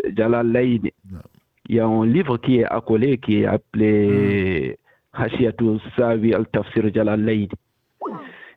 apparemment, ce livre contient quelques inexactitudes. J'aimerais savoir pourquoi on continue toujours à les coller à ces tafasirs-là.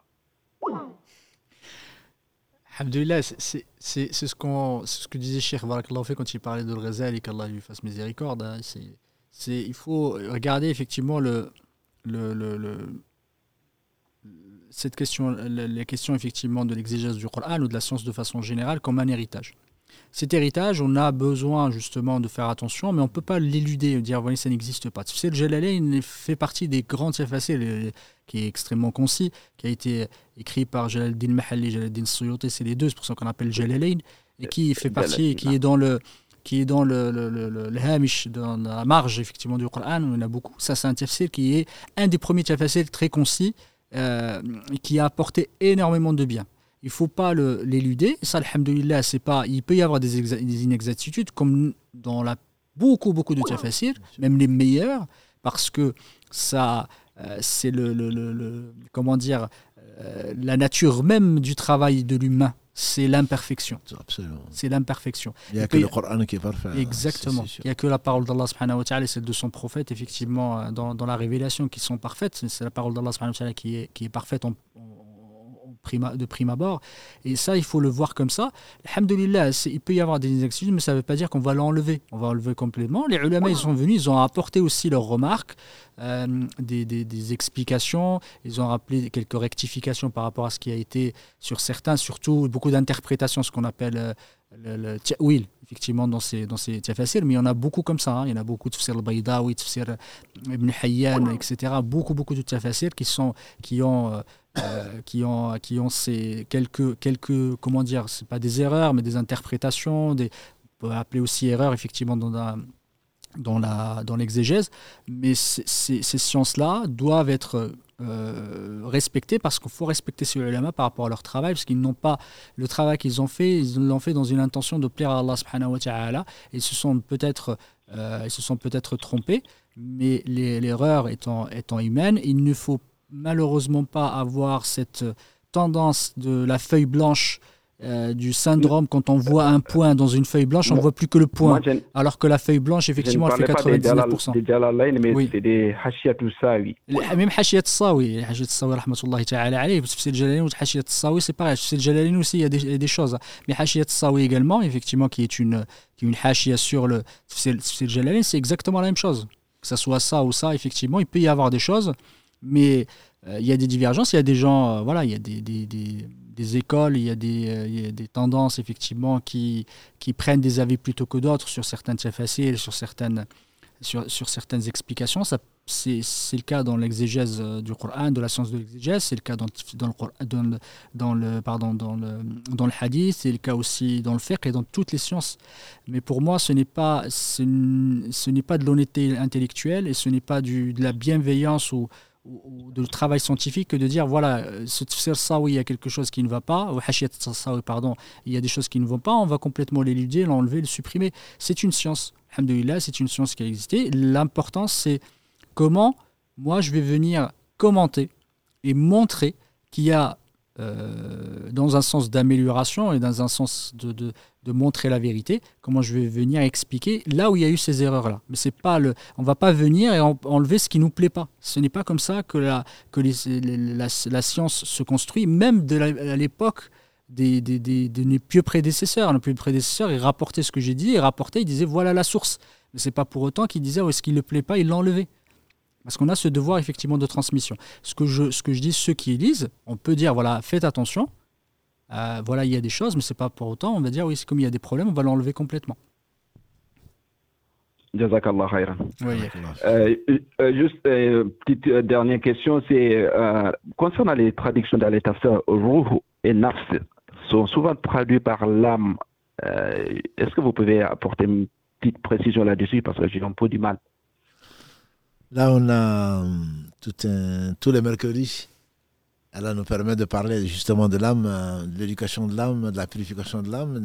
Je te renvoie plutôt à, à l'introduction de, cette série euh, actuelle du, du mercredi. parce que, bon, les savants, ils ont divergé. Est-ce qu'il y a l'âme, le roh mm. Qu'est-ce qui, De quoi il s'agit exactement? Bon, de l'âme, c'est une seule âme pour la vie majoritaire des savants et probablement la vie le plus fort. Il n'y en a pas trois âmes si Allah parle de Yannafs Mutma'inna, Yannafs Amartum Bissou, et euh, donc Allah subhanahu wa ta'ala en parle, mais c'est des états. Le ruh étant ce qui est immortel.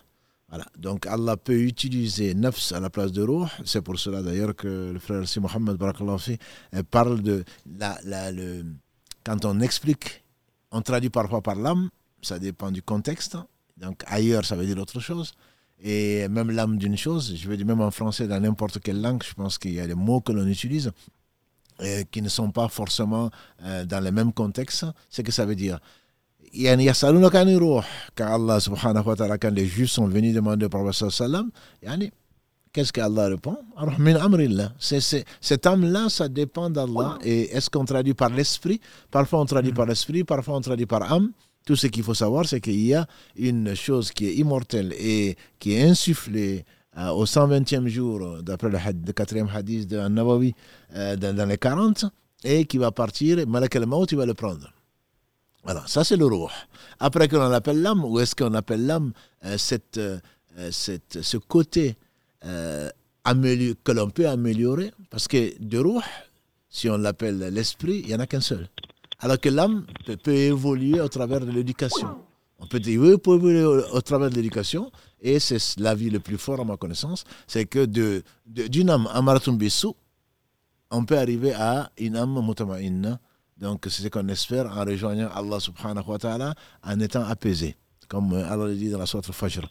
Donc bon, y a, je te renvoie plutôt à cette introduction, inshallah, de la série. Je pense que c'est le premier épisode de la série actuelle.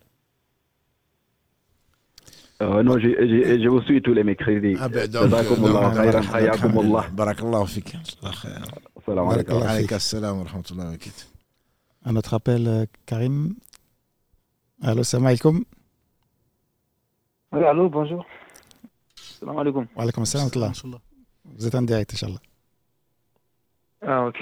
Alhamdulillah. Euh, euh, salam alaikum. Euh, J'appelle l'Italie.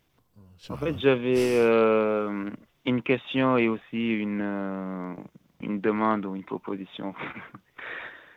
euh, ma, ma, question, c'est euh, en fait, aujourd'hui, je lisais un peu le, le Coran et il y, y, avait, j'étais avec un ami et du coup, lui, il lisait Warsh et, et Warsh, excusez-moi. et moi, je, je lisais à, à Hafs.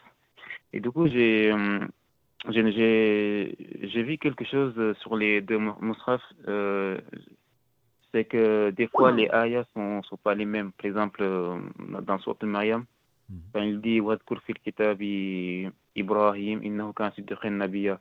En fait, dans, dans Wash, j'ai vu que en fait, les, euh, dans, dans, cette phrase-là, les, les ayats sont deux, en fait.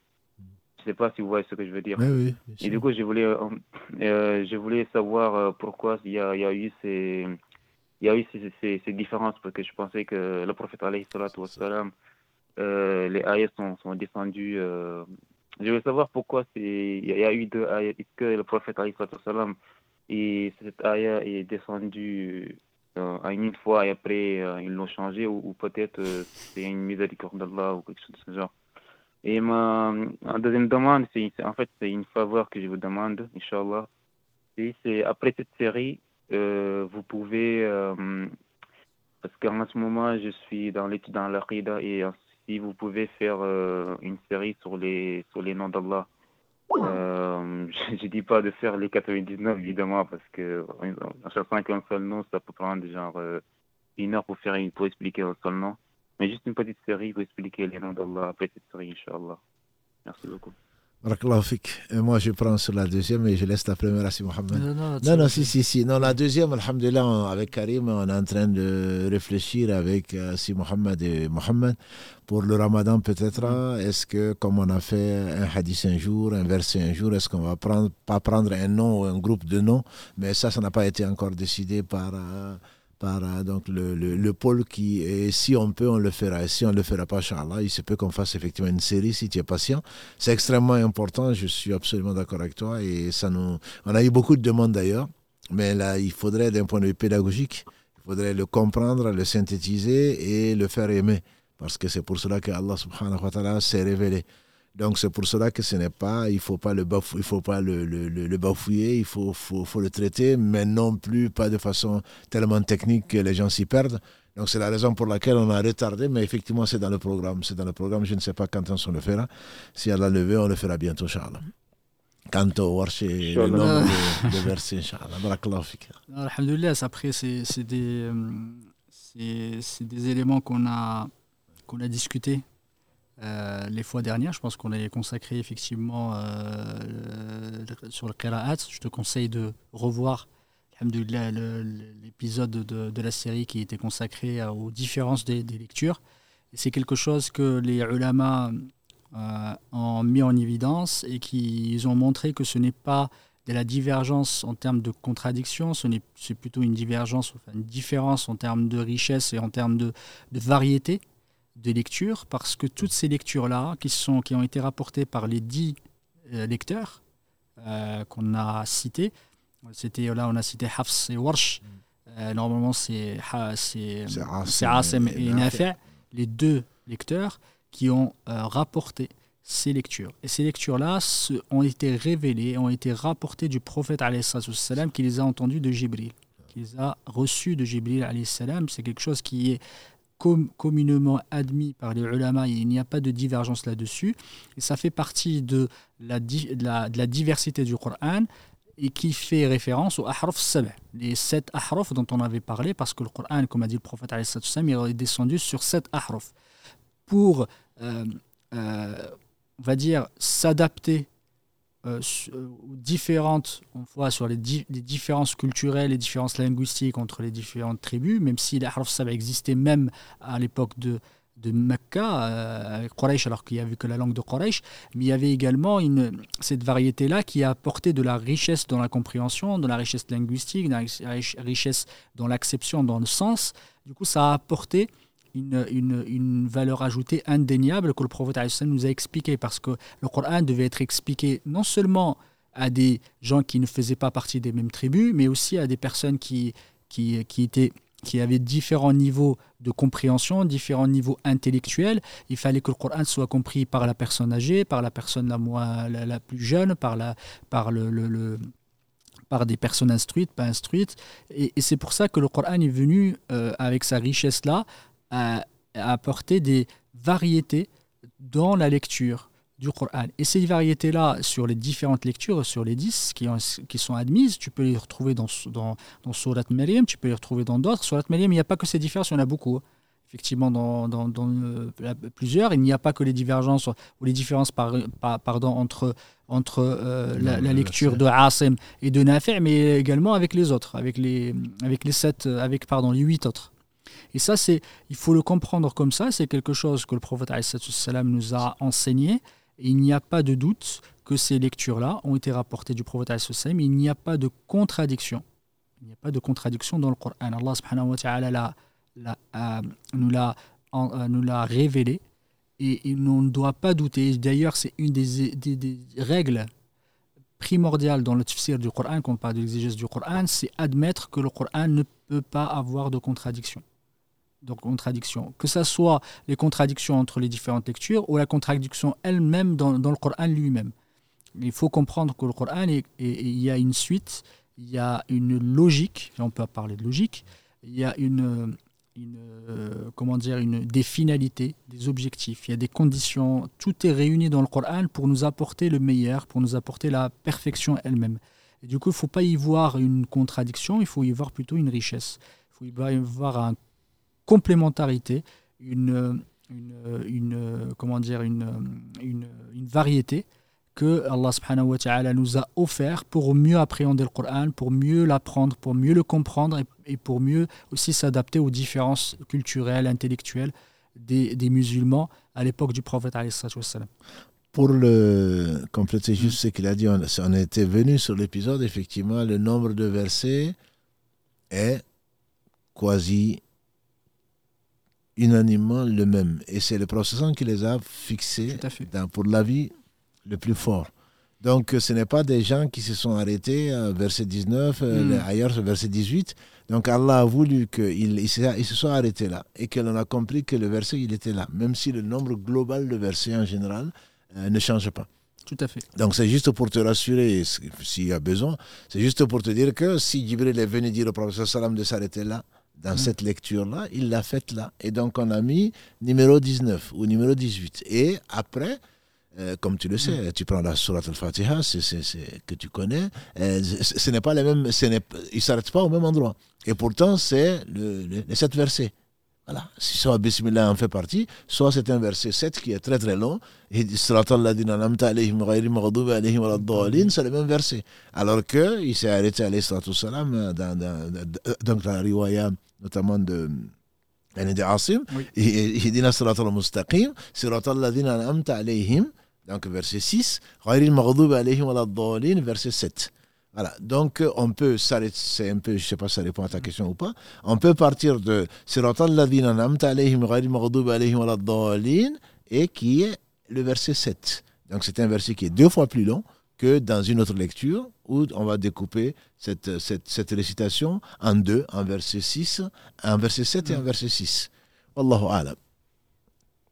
Effectivement, on avait parlé du waqf dans, dans le Coran et, et on avait expliqué effectivement, le, là on s'arrête et on débute.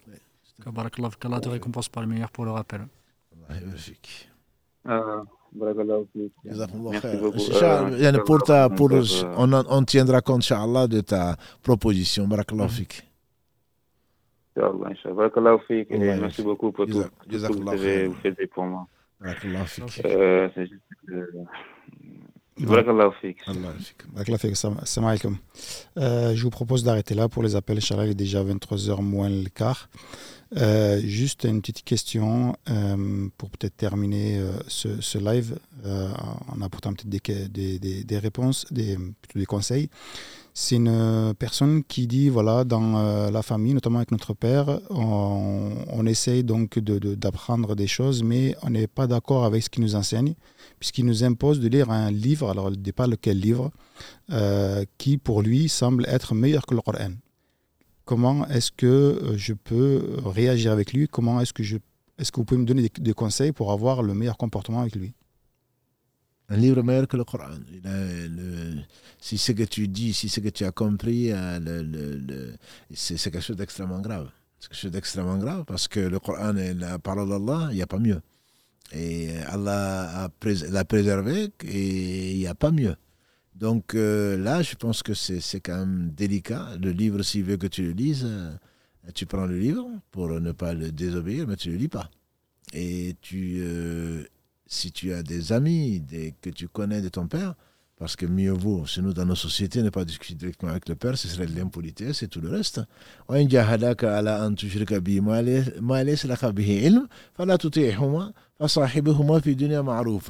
Et donc Allah dit dans la Sourate Luqman 31, et si te, te pousse, si te contraignent tes deux parents à t'associer ce dont tu n'as pas de science, ne leur obéis pas. Mais veille les accompagner donc de la meilleure façon.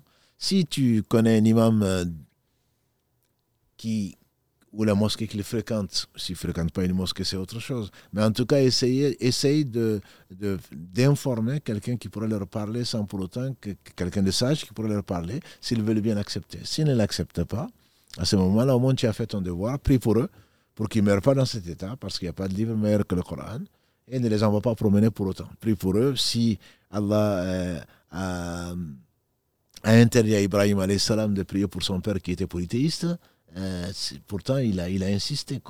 Donc, euh, il était fabricant d'idoles. Donc, prie pour eux tant qu'ils ne seront pas morts. Mais s'ils meurent dans cet état, je crains pour moi, je crains pour lui.